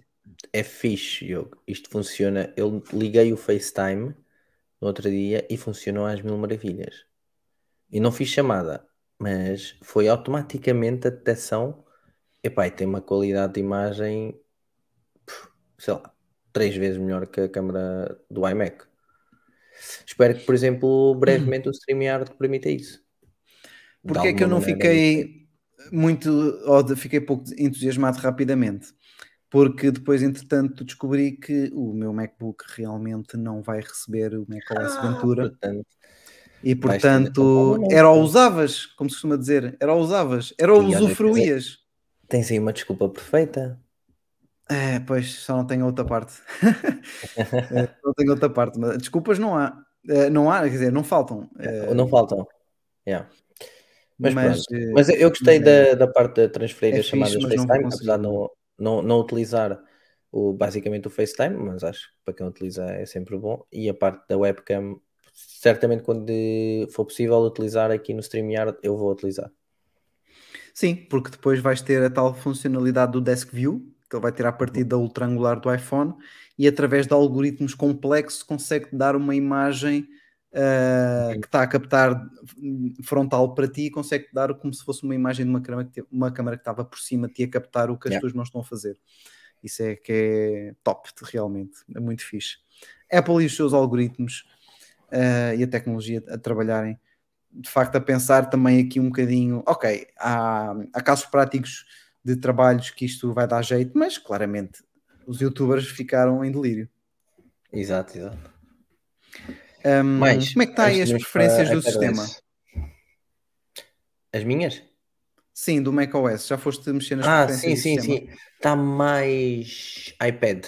Quando entras nas preferências do iPad, tens tipo do lado esquerdo o menu e depois hum, ah, no resto da janela, tipo, tens uma barrazinha do lado esquerdo com as definições e depois dois terços do ecrã do lado direito é tipo as definições. Está basicamente assim. Aceitas. Deixa cá ver, posso partilhar o ecrã? Acho que consigo. Como é que. Ah, está aqui. Epá, isto de repente no Chrome, está aqui um bug. Conseguiu-me. Conseguiu basicamente mandar-me isto para 150% de aumento.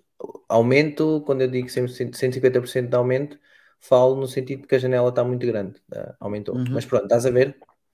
Sim, Pronto, está basicamente assim. Imagina, ah, um terço tens aqui do lado esquerdo, aqui a parte das, das definições, o que, tem, o que queres selecionar, e depois dois terços do resto da janela é com, pronto, é com informação. sim, Monitor, está mais exemplo, iOSizado, não é? a OSidade, exatamente. Ok. E a Pronto. aplicação relógio e tempo?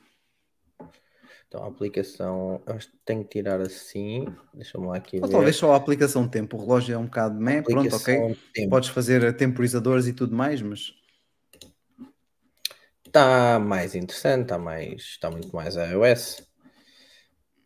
Parar tela. até porque não, não havia, pois não. Não, não, não tens aplicação tempo. Não, não, não, não. É, penso que seja esta.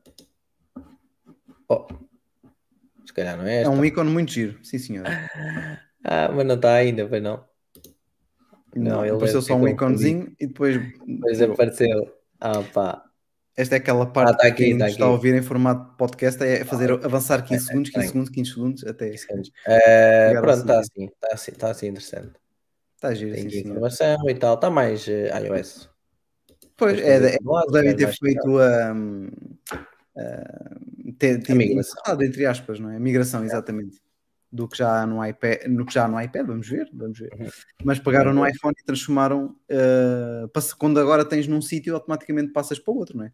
Portanto, se Sim, tu sim, passas sim. do iPhone para o Mac ou para o iPad, eh, o iPad ao Mac ou vice-versa, dependendo do, do que é o teu objetivo, também vai ficar com a aplicação.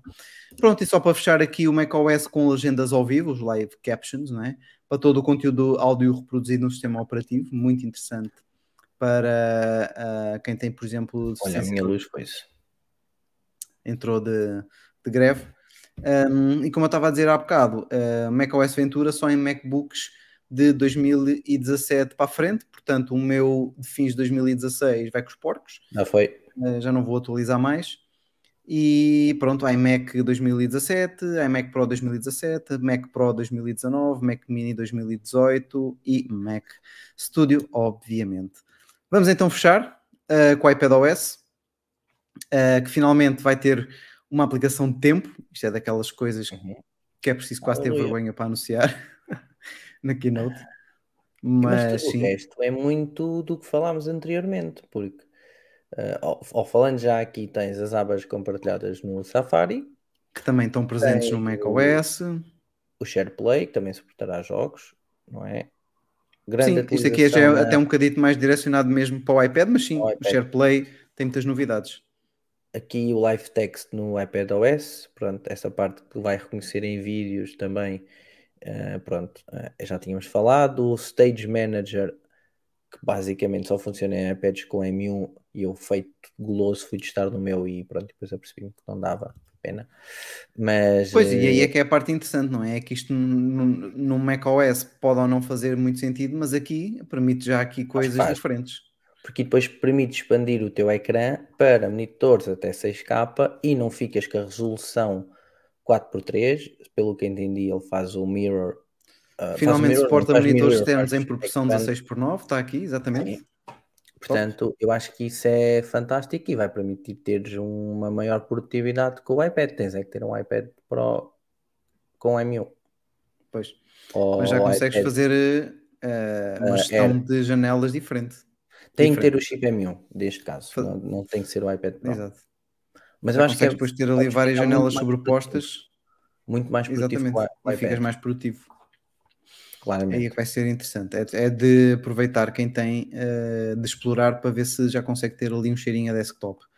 Um, o que é que eu também gostava de mencionar aqui um pequeno pormenor que poderá ser engraçado, que é o iPad, os iPads com M1 permitir a, troca, a troca da memória virtual um, para memória disponível até 16 GB em todos os, os aplicativos, em todas as aplicações, pode ser interessante.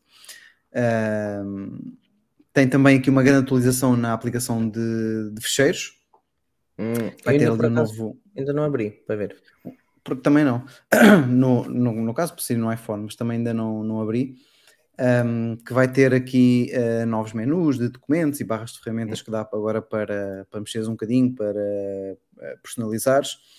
Um, tem, tam tens também uma nova aplicação chamada Freeform, que é, vai-te permitir vários utilizadores compartilharem, uh, partilharem e colaborarem num só sítio uh, diferente, sem uhum. se preocupar com os layouts, portanto, uma coisa muito colaborativa, também para quem.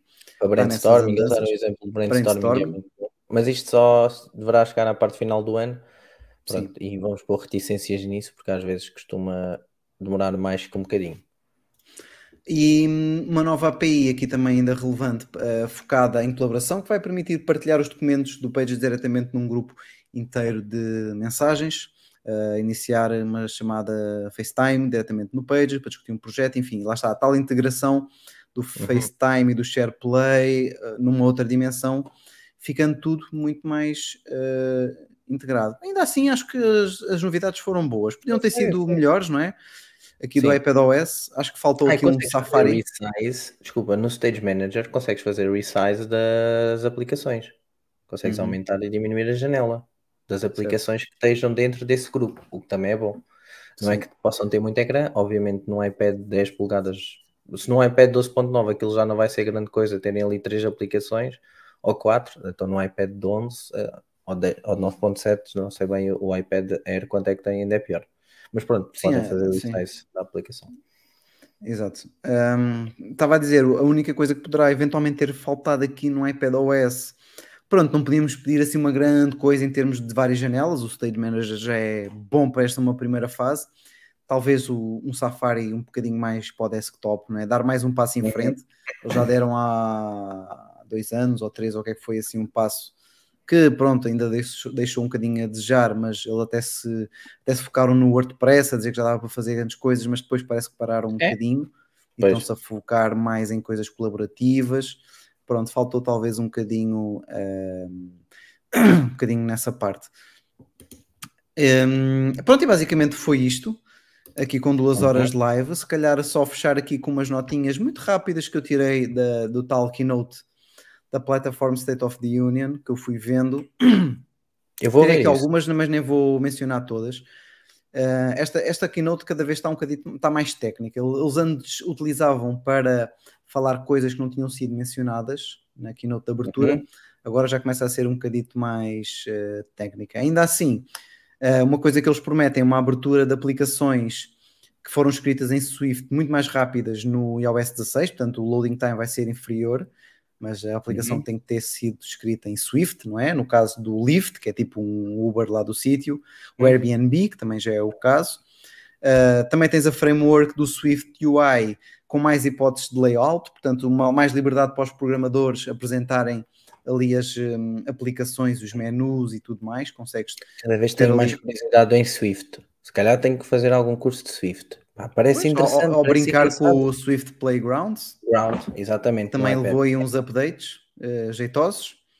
Um, e aqui uma coisa muito interessante também que eu fui apanhando foi com a framework Widget Kit, Uhum. um, que vai permitir criar widgets tanto para iOS como complicações para o WatchOS, ou seja, fazes tudo no mesmo sítio, o que potencia, Olha, lá fixe. está, o lock screen, uh, ter Uhum. muito mais, Tal e qual. Mais widgets, uma vez que eu utilizo a mesma ferramenta para criar as duas coisas agora. E a Xcode Cloud? Tu não me ensinaste, mas só falta este já agora. Sim, Apanhaste. não, é porque eu não, não, explo- não vi com, não estava a ver com muita atenção, fiquei sem perceber exatamente o que é. Sei que, pronto, lá está, é para teres, provavelmente, uh, quando estás a desenvolver programas, teres coisas guardadas numa nuvem, mas Hum, eh, depois não explorei demasiado isso para Já pode perceber. fazer uso da o verdadeiro sentido. storage e a outra pessoa liga-se e faz conexão à tua nuvem, não sei. Yeah. Mas Pois, vou é ver. isso. Tenho gostado de, de- de- Às vezes vejo vídeos random de Swift e aquilo até parece engraçado, mas claro, óbvio, para escreveres código tens de perceber o que é que estás a escrever. E eu acho Até que porque com o Swift Swift e UI, bastante o Swift UI o que faz é, é já um bocadinho. Sub- substituir, substituir muita programação por eh, interface, ou seja, tu crias a interface e ele vai-te metendo o código automaticamente. Uhum. Sei lá, crias uma caixa, crias um- uma cor ou uma regra, não sei o quê, e aquilo Vai- vai- introduzindo o, código automaticamente. Ajuda, não assim como eu estou a dizer, mas aj- ajuda muito os programadores. Uhum, Ok. E pronto, como balanço final, era o que, eu acho que é ma- manter aquilo que dissemos no início, acho que foi um bom evento. Sim, sim, Eh, foi um evento, eu gostei bastante. Tá muito conteúdo, como viram, não é? Também por nós aqui com duas horas de, de podcast, o que não faltou foi coisas interessantes e não falámos em tudo, não, não checámos todos os pontos, Ah, mas isto foi o essencial. De facto, vou ter que pensar seriamente ah, e se calhar arranjarem um bom negócio com este MacBook Air, não é? Porque os 1500 não me convencem. E, e, e se calhar numa Black Friday porque vai para- que, vai que se arranjei alguma coisa. Ah, Olha, eu acho que porque- facilmente trocava agora o meu iMac, porque eu tenho um ecrã enorme agora, como eh, já falámos no, pronto, na nossa conversa de Telegram e depois no Sim. futuro até posso trazer cá. Opá, e se calhar até não era mal trocado por ali para o MacBook Air ou o MacBook Pro de 14 se arranjasse algum negócio em que me tivesse que pôr mais dinheiro, mas o MacBook Air, o azul, ficava a matar. Aqui na secretária, com o iPhone para fazer as nossas lives, porque já não preciso do webcam, já tenho o iPhone que me faz do webcam. Se eu quisesse ter o portátil fechado e quiser fazer no outro quarto, só que aquele ecrã é enorme, podia ser uma coisa a explorar, não sei. Se alguém quiser no Exatamente. iMac, digam qualquer coisa que nós podemos falar sobre isso. Pronto, tens aqui mais um incentivo, Miguel, eu estou para te ver Para- a programar, Miguel. Opa! para lançares uma aplicação, eh, os Geeks, com todo Pois o é, nosso conteúdo. Conteúdo. Dica Pois é, é Daniel. isso. Já tenho um vídeo no ver mais de 4 horas e meia de Swift. Portanto, aquilo são 14 le- lessons. Portanto, eu vou ver. Você não, no final não pescar nada. Mas eu sei programar em VBA. E Python então. eh, já soube um bocadinho. Tipo, não é totalmente desconhecido para mim. Mas Python eu já saquei dois ou três cursos, porque era aprender Python e nós na, na Nestlé, onde eu trabalho, o- muita malta sabe Python e incentivam-nos a perceber de Python. Portanto, eu quero perceber mais de Python. Pá, aprender de Python, certamente que haverá coisas em Swift, não há de ser muito diferente, ou a lógica não é muito diferente, não sei se a linguagem ah, de programação é muito diferente, mas a lógica, a programação é lógica, portanto, tanto É, eu é, isso, é. para Python, certamente vou conseguir alguma lógica e, e assim. E ele fica, mas é quieto. Opa, não consigo, não consigo. Já que eu não consigo fazer coisas engraçadas em vídeo e em fotografia, vou fazer em programação. Vou tentar. É uma coisa mais lone, a lonely. Bom, eh, aproveitando aqui a dica do Daniel, o- nós não vamos ficar, ou melhor, o Miguel não vai ficar quieto na parte de programação, mas o podcast sim, esse vai ficar quieto, porque vamos então encerrar e agradecer a presença de todos. Hoje teve, teve aqui muita gente, não vou conseguir mencionar toda a gente, mas uh, o Fábio, o Daniel, o Felipe, a mãezinha O Nuno. o Gonçalo, uh, o Nuno, o Ivan, enfim, muita gente aqui a fazer parte hoje do nosso podcast, Podcast. que é nosso e vosso, e agradecer a presença de todos, foi muito fixe. Na próxima semana uh, voltamos, Miguel, uh, quarta-feira, estavas-me a dizer? Não, não, eh, quinta. Quarta-feira é o último dia das festas de Abrantes. Estão todos Ah, ok. Então Quinta, vamos ter aqui um. normal. Ok, então vamos. eh, vou ver aqui ehm, a agenda, porque eh, eh, na próxima se- semana seria com talvez um convidado, mas isso tinha que ter à quarta. Vamos ver, vamos agora afinar pormenores.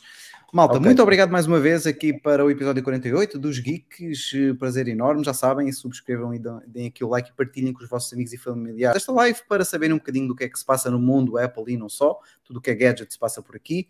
Nós voltamos na próxima semana, seja quarta, seja quinta, nós voltamos, isso fiquem eh, descansados, Eh, fiquem bem, lá está, descansem, que nós vamos fazer o mesmo. malta. Muito obrigado e até à próxima. Try on that.